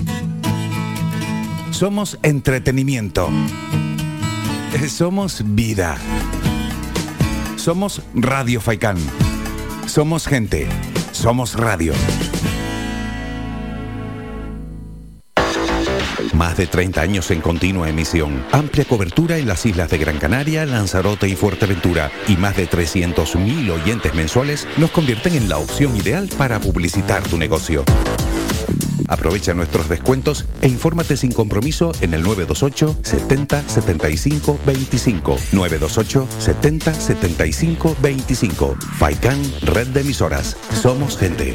Somos radio.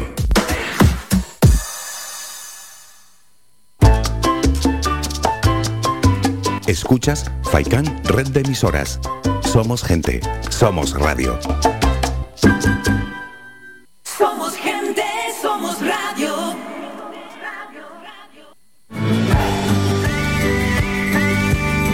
Escuchas Las Mañanas de Faicán con Álvaro Fernández.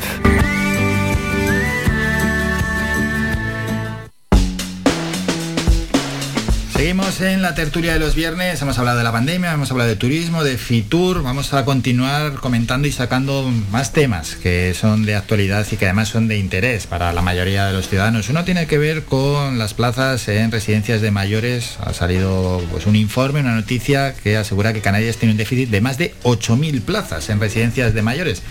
Un problema ahora y es un problema que viendo el envejecimiento que tiene la población y lo que se alarga además la vida, que cada vez la esperanza de vida es más larga, al final ya es, bueno, es un problema que se, que se debe afrontar, por supuesto, desde el ámbito político, dentro de la agenda como de primerísima orden, al menos así yo, yo lo creo. Vamos a ver los tertulianos cuál es su opinión ¿no? en torno a este déficit de plazas, no solo pasa en, nuestra comunidad, eh, pasa también en, en otras tantas comunidades y se viene arrastrando este problema de años y años, casi de décadas atrás. Ana Benítez, de Coalición Canaria. Eh, sí, comentas que, que pasa en otras comunidades, pero al igual que en el COVID somos de las primeras en, en la que estamos también en lo de, la, en lo de las plazas. Eh, esto mm, eh, creo que va unido junto con lo de la ley de dependencia, queramos o no, o no ponerlo. Y en otra tertulia que estuve hace unos días, eh, hablábamos los- las compañeras, porque éramos todas mujeres, vamos, de que quizás eh, esto se podía a lo mejor de alguna forma revertir si, si la ley de dependencia a lo mejor fuera más ágil y eh, no, no necesitáramos a lo mejor tantas plazas porque a lo mejor eh, pues se gestionaba para que la propia familia, pues a través de profesionales, que la verdad que hay bastantes, que, incluso se tienen que ir de, de- este país porque no, no tienen aquí trabajo, pues que a lo mejor se gestionara desde su propia vivienda. ¿Por qué? Porque hablábamos de que 8.000 plazas, eh, desde, o sea, desde un punto de vista realista, no es una cosa que se pueda conseguir ni en cuatro ni en ocho años, vamos, que esto, mm, esto es que no sé lo que, yo, yo de verdad no, no, ni me lo planteo cuántos años necesitaríamos para estas plazas. Entonces quizás es lo que tú decías al comienzo, Álvaro, eh, los políticos tendrán que ver cómo, cómo ver cómo se gestiona esto y nosotras así planteábamos pues que, que a lo mejor la ley de dependencia, a lo mejor no, que la ley de dependencia fuera más ágil y que eh, pues los profesionales fueran a, la- a las viviendas de esas personas, vamos. Porque esto es que no, no sé si se conseguirá algún día. San Solemán, desde Podemos, ¿cómo ven este asunto? Sinceramente, creo que nadie puede ver con ninguna posibilidad que estos datos sean positivos. Son todo lo contrario, son datos muy negativos.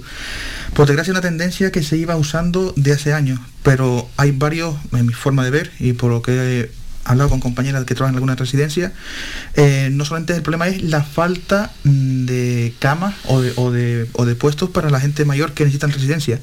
Lo que decía la compañera también es un punto de vista bastante bueno, el intentar eh, aumentar el gasto para haya contrataciones para profesionales para que vayan también los domicilios. 8.000 plazas en poco tiempo va a ser una tarea titánica e imposible. No sé, no, espero que no venga nadie diciendo que ellos por arte magia van a conseguir 8.000 plazas en un, en un año. Eso sería populismo barato. ¿Qué pasa? Es una tendencia que ha venido de hace años para atrás. Una- uno de los problemas graves que, por lo que me han dicho, eh, no solamente la falta de, de camas, sino la falta de mala valoración de los pacientes. Es decir, meten todos al mismo a un paciente de grado 2 o un paciente de grado 3. El que no sepa qué es un grado 2, un grado 2 es un paciente con dependencia severa y un paciente de grado 3 es un paciente de grande dependencia. ¿Qué diferencia hay entre uno y otro? La cantidad de profesionales que le hacen falta para darle un cuidado eh, eh, profesional a ese paciente. A uno harán falta dos cuidadores o, o dos profesionales y a otro dan tres. Hasta que no mejoremos toda esa burocracia y no eh, intentemos, eh, por el simple hecho de bajar la lista, meter los tólimos sacos y decir, bueno, ahora son 7.000 plazas, pero si los 1.000 pas- pa- usuarios que has metido no le vas a, dar una atención de calidad, de nada me sirve que me bajes las plazas. Ahora mismo, aunque España este año y el anterior ha hecho un mayor gasto en nivel social, a nivel nacional, nunca visto anteriormente, no solamente es invertir dinero, es contratar profesionales, mejorar la atención, actualizarla. Y esto va a ser un problema de aquí a- al futuro, por dos motivos. Eh, la población está envejeciendo y la natalidad. Hay dos cosas que, que no estamos viendo o no queremos verlo a largo plazo.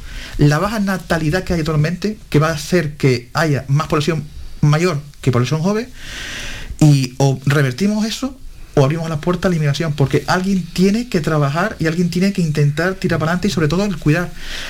Por desgracia, lo, lo di- lo digo porque es una forma, eh, todos conocemos algo, todo, al- alguien conocemos a alguien que tiene a una persona sin papeles cuidando a un familiar mayor en la casa. Muy bonito, muy bien a tu padre o tu madre cuidada, pero ese no es el remedio. El remedio es que el Estado te ayude a contratar a esa persona, para que esa persona cotice y esa persona pueda trabajar eh, legalmente para cuidar a tu mayor. Sí. No solamente es las plazas, hay un, hay un calvario y hay un abanico enorme con muchos problemas estructurales. Artemia Sí, Artiles, personalmente además eh, eh, iba a decir lo mismo con lo que terminó Tana su intervención. Estamos hablando de un problema estructural, lo, lo- lo comentábamos también cuando hablamos del tema de la bolsa de las pensiones, ¿no? O sea, hemos, estamos, nuestro sistema de bienestar está argumentado, montado en torno a unas, unas, eh, unas líneas básicas estructurales en este caso tanto el descenso de la natalidad como el aumento de la esperanza de vida pues las han desmontado, ¿no? Tenemos que aplicar nuevas medidas y dentro de eso yo creo que y centrándonos en estas 8.000 plazas que faltan según este esta noticia sociosanitarias en, en las islas, yo creo que como dice Tana no es una buena noticia, todo lo contrario, es una noticia que lo que tiene que hacernos es ponernos las pilas. El la segundo plan de infraestructuras sociosanitarias estuve leyendo que es una medida que se implanta del gobierno de Canarias, tendría que haber terminado en este 2021 y implicaba que se hubieran creado unas 4.000 plazas más sociosanitarias, que hubieran reducido en torno a la mitad, no hubieran solventado el problema completamente, pero hubieran sido una, una alicate. Yo creo que la residencia que se está construyendo en Teror, que en este caso eh, contará de unas 60 plazas de internos y unas 30 plazas de, del- centro de día, son uno de, de los ejemplos de la línea eh, impulsada desde el Cabildo de Gran Canaria, es una de las líneas en las que hay que seguir trabajando. Pero también hay que trabajar, como decía la compañera Ana, en, en- en- en- los ámbitos de la dependencia. ¿no? Hay un programa actualmente, lo sé porque en Mogán se implanta desde el ayuntamiento, entiendo que también se hará en otros municipios de la isla, que se llama Tiempo de Respiro, financiado por, la, por el área de política social del Cabildo de Gran Canaria, que lo que busca justamente es eso, darle un respiro al cuidador. Son personas que se desplazan, eh, profesionales que se desplazan por las viviendas, pues para darle un tiempo de respiro, en el un tiempo que bañan al familiar, le dan de comer, le dan un paseo. Y también hay que trabajar en esa línea, porque también estoy de acuerdo que 8.000 plazas no lo vamos a poder sacar en el corto plazo, pues casi muy, muy, muy difícilmente. Y está claro que esa, esa ahora hablamos ya no hablamos de plazas, sino a esas 8.000 personas, a esas 8.000 mayores, a esos 8.000 abuelos y abuelas, hay que darle un servicio hasta y tanto. Por lo tanto, eh, comparto la opinión que han dado los compañeros de que maximizar los esfuerzos y la maximización de los esfuerzos tienen en la vía política solo una vía, que es dotar económicamente las partidas necesarias para ello. Actualmente, vamos me pueden corregir, no llega ni al 40% la financiación pública para el tema de la residencia creemos o, pensamos todos lo mismo de que es, un porcentaje bastante bajo. Sí, a ese porcentaje hay que comentarlo y dotarlo. Ahora viene el problema de a quién doy la concesión. Seguimos pensando que la mejor empresa para cuidar eh, tanto al trabajador que da el servicio como al usuario que recibe es la empresa que te va a cobrar menos. Hasta que no cambiemos ese chip, porque si te va a cobrar menos, va a pasar en un futuro dos cosas. O al trabajador lo sobreexploto para ganar a través del dinero que, he invertido, o al usuario no le doy una calidad tan eh, específica como debería. Hasta que no cambiemos el chip de darle el concurso al que menos me cobra y empezar a darle el concurso al que mejor servicio me va a ofrecer, hasta que no cambiemos ese chip, este problema no solamente va a pasar con el tema de las plazas, estamos hablando de las plazas, como dice compañero, las personas, estamos hablando no solamente de las 8.000 personas, hay que mirar también la calidad que vamos a darle a esas personas y la calidad que vamos a darle al trabajador porque el que no cuida al trabajador, después el trabajador no va a cuidar bien al, usuario.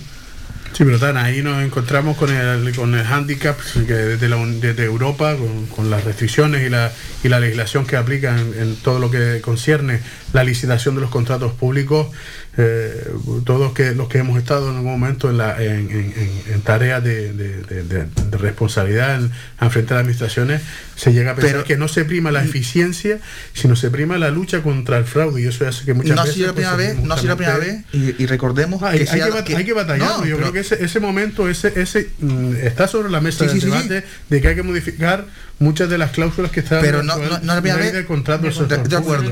no estoy de acuerdo. No pero no la primera vez y recordemos que se le da una concesión mm, sea del ámbito que sea sanitario lo que sea a la empresa que menos te iba a cobrar y al final del concurso de acabándose la otra porque no ha dado. bueno el ejemplo fue coincidimos el ejemplo más cercano. Carretera la carretera eh, mira justamente te iba a decir eso mira tú me estás carretera Belenagra se le dio a la que menos te iba a ofrecer pero es porque a cobrar. dice Tana es una, o sea, eh, es por la ley de contrato. Sí, sí, eh, en este caso, la verdad que, que la administración, en este caso municipal, no puede hacer otra cosa porque tiene las manos atadas. Pero estamos de acuerdo que, estoy de acuerdo contigo, hay que trabajar para cambiar eso. Que hay que cambiarlo porque no hay que mirar, eh, no hay que mirar el que menos te cobra. El, el, eso, sino la calidad del servicio. Correcto porque es lo que dices tú, ¿de qué me sirve eh, tener al más barato si luego en, el, en, la mayoría de los casos, porque no es que no, encima no es que sea eh, algo esporádico, eh, porque no, no en este de esto de las obras, sino en otras cosas. en la vigilancia, en la vigilancia pasó durante décadas.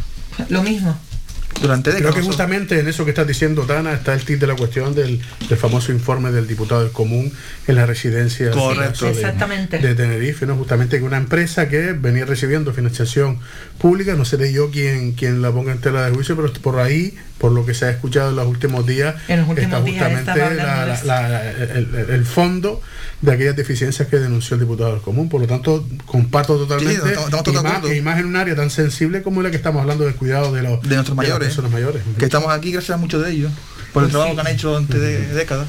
Sin duda. Bueno, vamos a abordar otro tema como es la celebración de carnaval, donde, bueno, aquí cada uno tiene su opinión en la calle, hay temas sobre los que la ciudadanía no opina, sobre este opina todo el mundo. carnaval sí o carnaval no? Bueno, Santa Cruz de Tenerife lo retrasa al principio de verano, ya se van uniendo, ya se van uniendo. ya, se van uniendo. El de Cádiz lo aplaza. Eh, más palomas, por ejemplo, ayer la concejala decía que se lo están pensando. Los de municipios hay que preguntar qué conviene, qué conviene, si aplazar, si no aplazar, carnaval, echarlo a verano, al año 2023 o, o celebrarlo con todas las consecuencias y qué esto que supone. Yo creo que, que mm, A ver, vamos a pensar, para que no me estén esperando fuera de la La murga. A ver, ¿no? Las murgas... Están todas de acuerdo, ¿eh? Están todas de acuerdo. O sea, la murga se ha visto eh, el, que, que la mayoría no han querido participar en el de Las Palmas y creo que en Santa Cruz ha pasado algo parecido. Sí, parecido. Creo que sí, muy parecido, por esto mismo.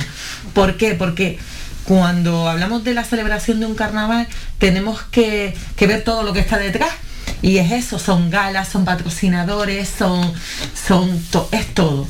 Entonces, claro, eh, como se dijo que sí, eh, que sí había carnaval en toda, en toda Canarias, pues qué pasa, que verdad que, que las galas de la, de la, de por ejemplo Reina, Drag y todo esto, iban a ser eh, más pequeñas porque claro, los patrocinadores, la mayoría tenían miedo a que pasara esto, pero es verdad que, que, hay, que, que sí hay. Entonces te planteas, o sea, o yo me planteo, ¿qué hacemos? ¿Hacemos carnaval? Eh, por ejemplo, eh, el alcalde de Las Palmas dice que lo va a hacer, pero ya no, ya no es como antes, ya no hay nada en la calle. Pero solo ha retrasado dos semanas y lo están los sanitarios como chinos, literalmente, que se lo van a comer. Luego están los que nos vamos a verano, que ya no sé, que, que ayer hablábamos y nos reíamos de que si ya uno va mm, Happy Meal así destapados en, en di- en diciembre, como iremos en, en- junio.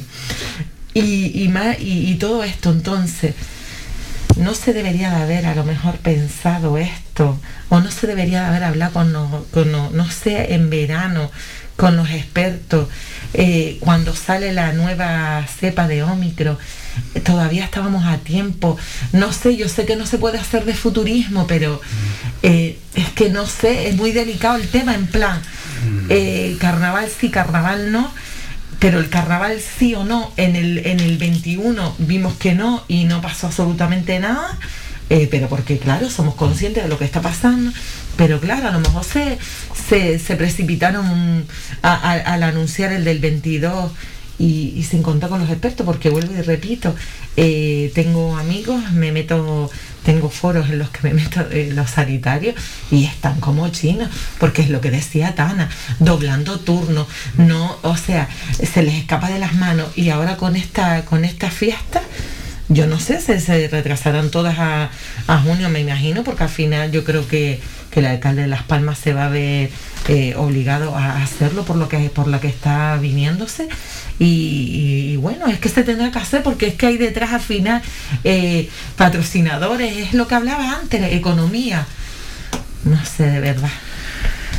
Eh, Álvaro, yo te, te voy a la contraria porque creo que todo el mundo habla de todo. Cuando empezó la pandemia, todos éramos científicos. Cuando el volcán de La Palma, todos vulcanólogos. Y ahora somos todos consejos Bueno, de pero hay temas, temas así políticos que, que a veces sacamos en la tertulia donde hay muchos, oye- donde hay, bueno, pues, parte de la ciudadanía que, que a veces no opina porque no se ha documentado, no le interesa el tema, pero vamos, que de esto sí, de esto opina todo el mundo. Yo sinceramente, eh, todos podemos opinar, como, como dice la compañera, la compañera, pero eh, hay que ir a mano de los expertos.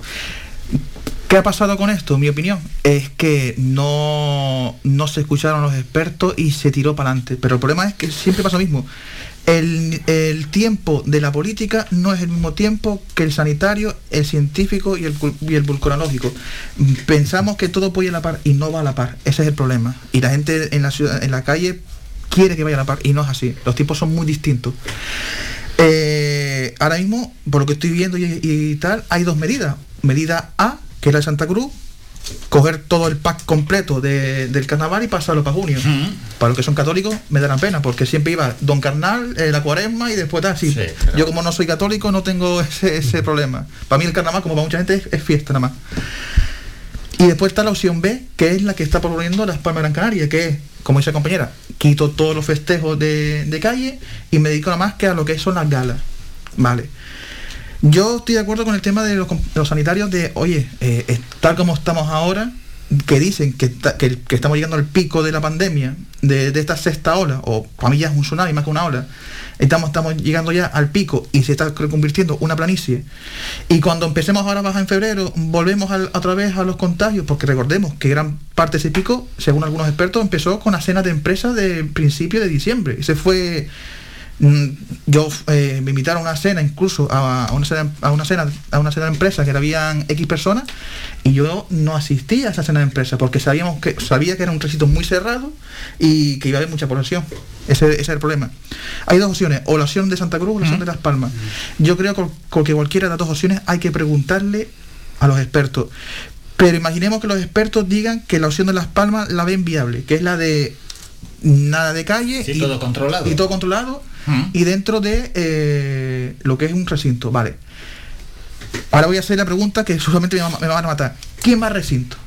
¿El político, el familiar del político, el amigo del concejal o tal? Si vamos a cerrar las calles y no vamos a poder asistir la población a, la- a lo que es la calle en sí, Ya. debería cambiarse e- o este año el tema del Sí, recinto y abrirlo más a la ciudadanía. Pero sí, sí, controlado. Yo he visto otros años que va una persona y compra 10 entradas, 20 entradas, y después sabe a quién salta. Pues ahora es población que pueda asistir, pero con un control de entrada, dos por cabeza, cuatro por cabeza. Pero creo que este año, ya que va a estar cerrado al público en la calle, debía ser, o este año, sí o sí, el carnaval del Claro, pueblo. Es, ma- es macro evento, como mucho lo puedes meter en el Estadio Gran Canaria para... donde sea y más mientras esté controlando lo que es la entrada y tal la aforo no haber ningún problema. Incluso hasta eso te lo puedo comprar porque hay muchos vecinos de Santa Catarina que están contentos con, con que se lleve por el carnaval. Por eso te digo todo. Porque eso es increíble. Pero el tema es eso sí este año creo que es el año propicio para hacerlo para el carnaval del pueblo. Sin nada de políticos llegados y que encima están en las primeras filas. Y, el- y el público atrás que tiene que preguntarle al lado ¿y qué cantó la murga que no escuché? Yo creo que este año se podría cambiar. Y el sistema Santa Cruz, pues lo están aplazando. Yo imagino que si lo aplazan para junio y ven que la situación sigue siendo alta, Claro, la suspenderán. ganar tiempo, pero... Ahora eso sí. Ahora, una- ahora- caer- pero si lo suspenden sí que va a ser, es que va a ser peor Tana, no, si lo suspende va a ser peor. Pero si le sale, si lo no suspende, le va a salir redondo, porque estamos hablando, hablando antes de Fitur. Y entonces lo que es que venga gente de fuera. ah, si sale bien el tema, si le sale bien el Bueno, tema. también Las Palmas luego se puede subir al carro y decir, bueno, ahora lo hacemos en la calle. Dos No, veces carnaval. ¿Y qué es no eso? va a decir Y nada. en, ve- y en verano, ¿eh? Y en verano. Te van a ir una de turistas de fuera para un carnaval en verano que ni. Palomas, que también se ve como, como decía Álvaro, se Pues está sí, si, sale bien, apuntando. si le sale bien la jugada, se, se y van a hacer de oro. se apuntará a Mogán porque es que esto seguro es que va a ser va a ser Por eso digo, le va a salir de oro. Y al final Mogán, va a nos, van a obligar a hacer dos carnavales, uno en febrero y otro para verano. Mogán, Mogán es- la tercera vía. Y, yo creo que- no, y- y- y me explico, y me explico. Lo digo porque yo creo que cogiendo un poco de lo que han dicho tanto Tana como Ana, como Ana yo quería. Eh, hay cosas en las que estoy de acuerdo. Lo que no, yo creo que voy a, voy a focalizar la intervención en tres, en tres bloques, ¿no? en, tres, en tres ideas eh, fuerzas. ¿no? La primera, la sociedad canaria es una sociedad fiestera. Nos gusta ir a la calle, nos gusta eh, el roce. ¿no? La- el- el- el charlar con el amigo, el charlar con el colega, el charlar con, con, con el familiar, ¿no? Y están cansadas. Llevan dos años sin esta, sin este aliciente alicate que era, yo creo, el día a día de, de- de- de- de- de la, de la actividad municipal, ¿no? De Todos sabemos, todos los municipios tenían sus fiestas que todas han tenido que aplazar. Fiestas que era impensable que se aplazaran, desde el ámbito religioso hasta el ámbito lúdico festivo, ¿no? Una vez dicho esto de que somos fiesteros, la sociedad quiere ir a la calle, Después ya tenemos el carnaval. ¿Qué es el carnaval para Santa Cruz? ¿Qué es el carnaval para Las Palmas de la Canaria? Que son buques insignia de las dos capitales, ¿no? Yo creo que el, el que Augusto Hidalgo vaya eh, en el stand de Fitur con, con, yo creo que una representación del carnaval es una señal inequívoca. Fue el carnaval duro. eh, o se mantuvo en la época del franquismo, ¿no? Fue la única fiesta así eh, carnal que, Que se que yo creo que bordeaba un poco pues estas restricciones tan duras que habían. Y sin embargo la pandemia se, no pudo Franco y la pandemia se ha podido con el carnaval, ¿no? No he dicho esto, yo creo que es complicado. ¿Cuál es mi posicionamiento? El de Artemis. O Las Palmas o Santa Cruz, que dice Las Palmas dice que lo mantiene solo tasa de 15 días, Santa Cruz dice que lo aplaza a verano eh, cinco meses, o Mogán, que dice que si no se hacen en estas fechas, pues no lo va a hacer. Pues yo, aunque hay veces que soy crítico con el posicionamiento que toma Analia Bueno abajo, yo, yo soy más de la opinión de, de, de que las fiestas, si las vamos a desvirtuar, si hemos aguantado dos años, ¿por qué no podemos aguantar un poco más? Le podemos dar otro tipo de fiesta, ponle el nombre que quieras, pero no digas que vas a llevar el carnaval a verano, porque como dice ya Don Carnal ya ahí no queda nada, ¿no? La cuaresma prácticamente ya se ha terminado y no tiene, y no tiene eh, sentido. Ahora bien, una vez dicho esto, hay otra parte que también se nos queda atrás, que es la de, la hemos mencionado, pero es importante, que es el tema de los colectivos del carnaval. Hay gente que vive, hay gente que, que se dedica profesionalmente a todo esto. Yo creo que habría que ser un término medio. Eh, a la sociedad fiestera canaria que somos todos, pues yo creo que vamos a tener que, acogernos a las restricciones sanitarias que esta pandemia nos está, nos está dando, pero la, administración tiene que darle, tiene que ser un guiño a, este, a estos colectivos carnavaleros y mantener, si bien no es lo deseable tenerlos en un recinto cerrado, pero por lo menos para que se, la actividad continúe y ya no sean tres años lo que nos tengamos el carnaval. Es muy complicado, pero el posicionamiento mío, ya no estoy hablando en nombre del partido, sino como, como Artemi, yo creo que pasar un carnaval a verano, yo creo que no tiene sentido. Llámalo a otra fiesta, llámalo verbena del disfraz o de la Pamela, como dicen en Tenerife, pero no, no lo veo, no lo veo correcto. Esto no es blanco, es que estamos de acuerdo, esto no es blanco y negro, esto va a tener unos matices grises de diferentes tonalidades, sí, es imposible que vayas a contentar a nadie. Lo sé completo, estamos de acuerdo que, los, que los, sobre todo los trabajadores sanitarios, que también son carnavaleros, pero están también cansados de tanto trabajo, lo vas a extenuar al máximo y ya no van a poder más. Eh, si lo haces al, al- al verano completo, eh, bueno, es que realmente esto viene de la fiesta religiosa, sí. Car- Don Carnal, Cuaresma y tal, así. Lo que pasa es que después, a lo largo de los siglos, se ha ido, o, o décadas, mejor dicho, más, más que siglos, se ha ido buscando otra, otro, se ha desvirtuado. Eh, pero el problema es eh, cuál de las tres opciones es la completa. Menos hacerlo completo, que estamos todos de acuerdo que Sí, eso sí, es sí. ilógico, cuál de las acciones es la mejor. Ese, ese va a ser el problema, porque como ustedes, dicen, y es verdad, no solamente es el tema de la gente fiestera, sino el dinero invertido que hay. Todas las, ojo, que amo, si me equivoco me pueden corregir. Todos los ayuntamientos tienen puesto concejalía de festejo. Creo que en Las Palmas la única tiene concejalía del carnaval. carnaval, con su No sé si. Santa Cruz también lo tendrá. Es decir, que hay una concejalía específica solamente para eso. Y eso ya, ya eh, informa de que es una actividad bastante importante, como dice el compañero, que, que es un buque insignia para la capital. Sí, sí, el típico pique de cuál es mejor Santa Cruz o Las Palmas, que no voy a decir porque me voy a callar cuál de los dos es la mejor, pero es un buque insignia. Cuando lleva dos años sin un buque insignia, eh, yo puedo entender la presión a la que están sometidos todos en el tema. Bueno, vamos a hacer ya el último descanso. Nos vamos a publicidad y volvemos ya para ir cerrando la tertulia.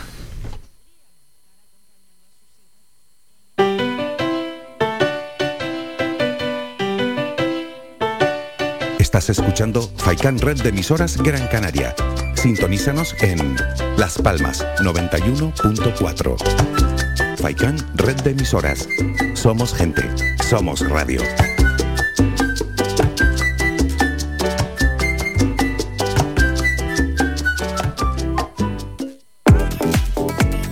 A cualquier hora y para cualquier problema, llegan los coches amarillos. Llega Desatascos Jumbo 928 230265. Desatascos domésticos industriales y de redes ayuntamientos. Vaciado de pozos, achique de agua, aljibes o por lluvias. Tratamiento de legionela. Trabajos en todo tipo de embarcaciones. 638 748 731. Limpiezas de choque y localización de arquetas ocultas. Más de 34 años sin descanso. 24 horas sin excepción. 928 230265. Pioneros en limpieza de estanques y redes heredades de agua. No contrate intermediarios. Llámenos directo y ahorre tiempo y dinero. 638 748 731.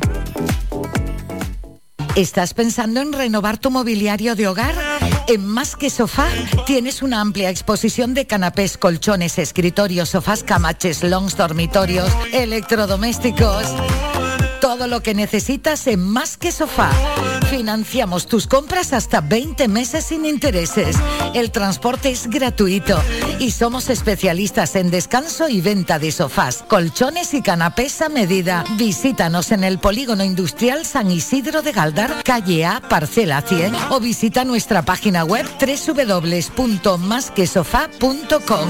Todo lo que necesitas para tu hogar está en Más que Sofá. Somos gente,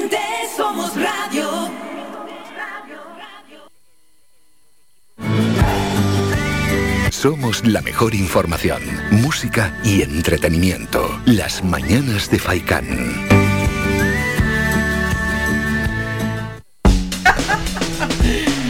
En la tertulia de los viernes, último asunto del día y ya que es la primera de este año 2022, vamos a marcar un poquito la agenda o algunos apuntes importantes, Tana, para nuestra isla. Retos que se tiene que marcar Gran Canaria en este 2022. Los retos, sinceramente, creo que estaremos todos de acuerdo y es el mismo que aquí no hay colores, no hay siglas, los retos deben ser los mismos. Luchar por bajar el paro juvenil, que actualmente, por suerte, está bajando y está a niveles de hace casi 20 años. Eh, pero así queda muy, muy por arriba de, de la media nacional, que estamos por encima de casi el 40%. Y, sinceramente, eh, vinculado incluso hasta el tema, al, seg- al segundo tema de hoy, el tema de la residencia. Sí, Está vinculado a todo. Tenemos que trabajar para dar un mejor servicio a la ciudadanía en Gran Canaria, trabajar para que haya eh, contratos estables a través de, de los medios necesarios para que la población eh, pueda mejorar. Ahora estaba hablándose incluso de, en estos días a nivel nacional del tema de controlar el tema del precio del alquiler. Sí, hay muchas, hay muchas medidas que se puede trabajar para mejorar eh, los retos de Gran Canaria y mejorar lo que es el tema del ingreso y diversificar el tema del ingreso. No lo llevo diciendo hace tiempo y parezco aburrido, pero creo que es la mejor opción.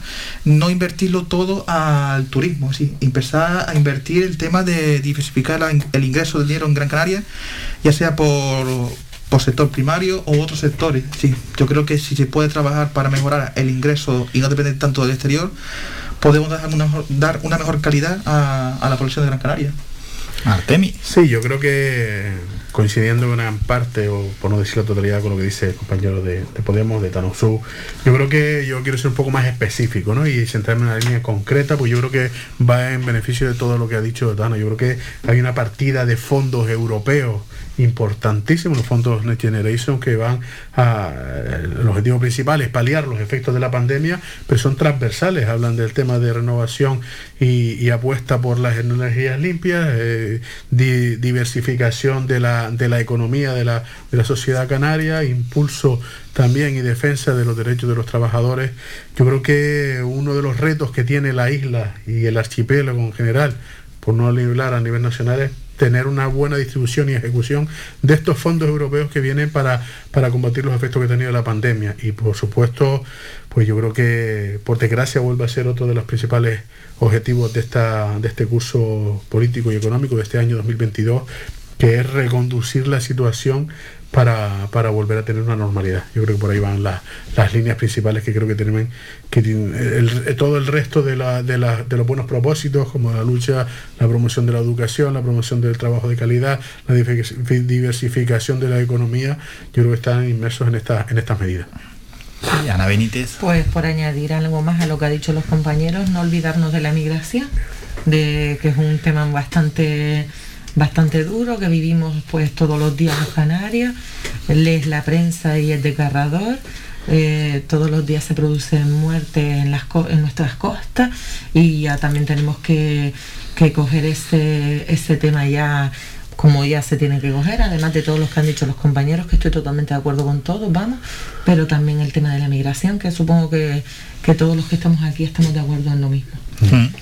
Estamos de acuerdo y por desgracia hemos visto, los canarios lo hemos sufrido de primera mano, la, y si suena mal, lo pido disculpas, la insolidari- insolidaridad, ya, vaya palabra más complicada, del resto de comunidades autónomas. Y viendo que Canarias mm, tiene, un, como dice la compañera, un, un- un stock bastante alto de personas inmigrantes metidos en, en- en recintos que en algunos casos dicen que no son muy aptos para poder residir en ellos y piden que otras comunidades autónomas se hagan eco y reciban algunos que otros y todos miran para otro lado. Ese- esa parte también hay que recordarla y esa parte es muy triste porque eh, y ahora es que me, me- me duele cuando ponen todos la pulserita de España en, el, en la muñeca y cuando hace falta ser solidarios unos con otros pues se mira para otro lado. Pero ahí el presidente canario debería sacar los colores al resto de presidentes autonómicos. A todos. Yo, yo yo, yo sí, y ahí sinceramente, eh, ahí no hay, en mi opinión, colores políticos. Sí. Me da igual de qué partido sea, si es insolidario una comunidad autónoma con otra, hay que tirárselo en cara y aunque sea de tu tu propio partido, eso a mí, o de un partido socio o, o lo que sea, eso a mí me da igual. Si una persona, una, una comunidad autónoma está pasando un momento puntual bastante grave, eh, hay que echarle una mano en todo lo que se pueda. Yo apo- apostillaría lo que ha dicho Tana también eh, y ya incluirlo dentro de otro reto para este 2022, un do- año 2022 que es año preelectoral, o sea, con todo lo que ello conlleva.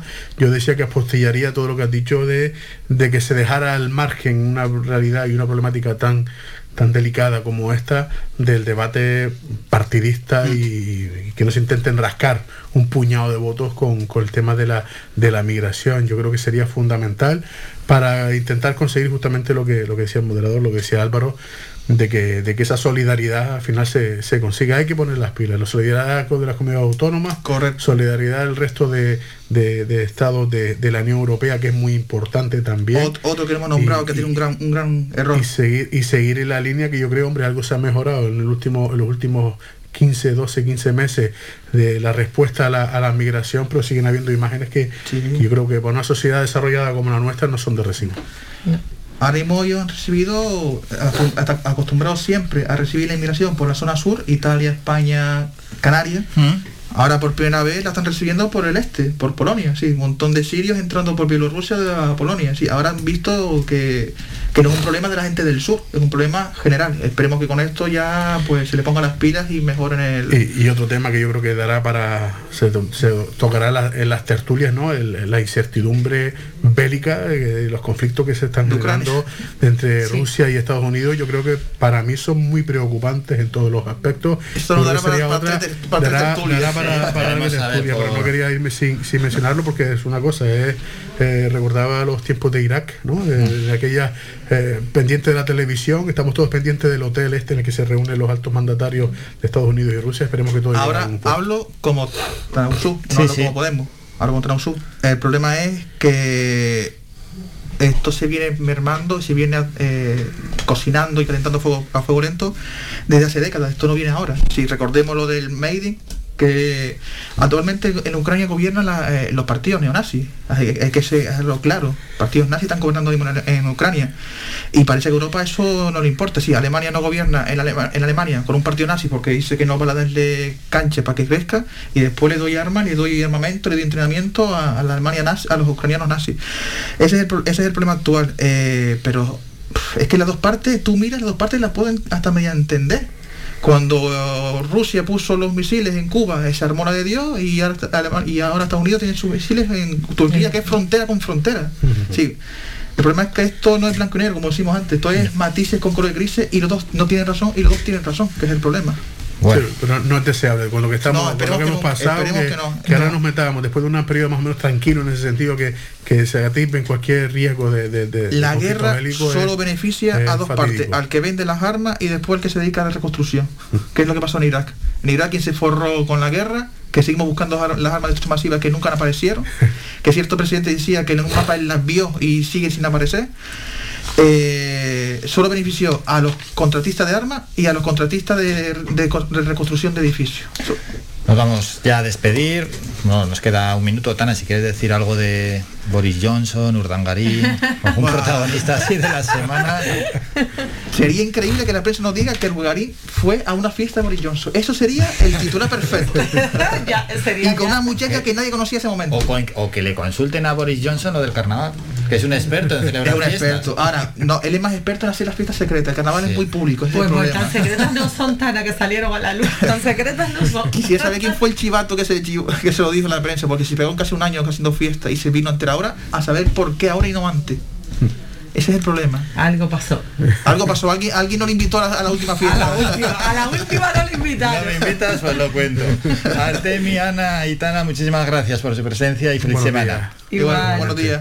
Despedimos a los oyentes. Recordamos que volvemos ya el próximo lunes a partir de las ocho y media de la mañana. Reciban un saludo de Mingo Montes de Oca en el apartado técnico y otro de mi parte de Álvaro Fernández. Feliz fin de semana.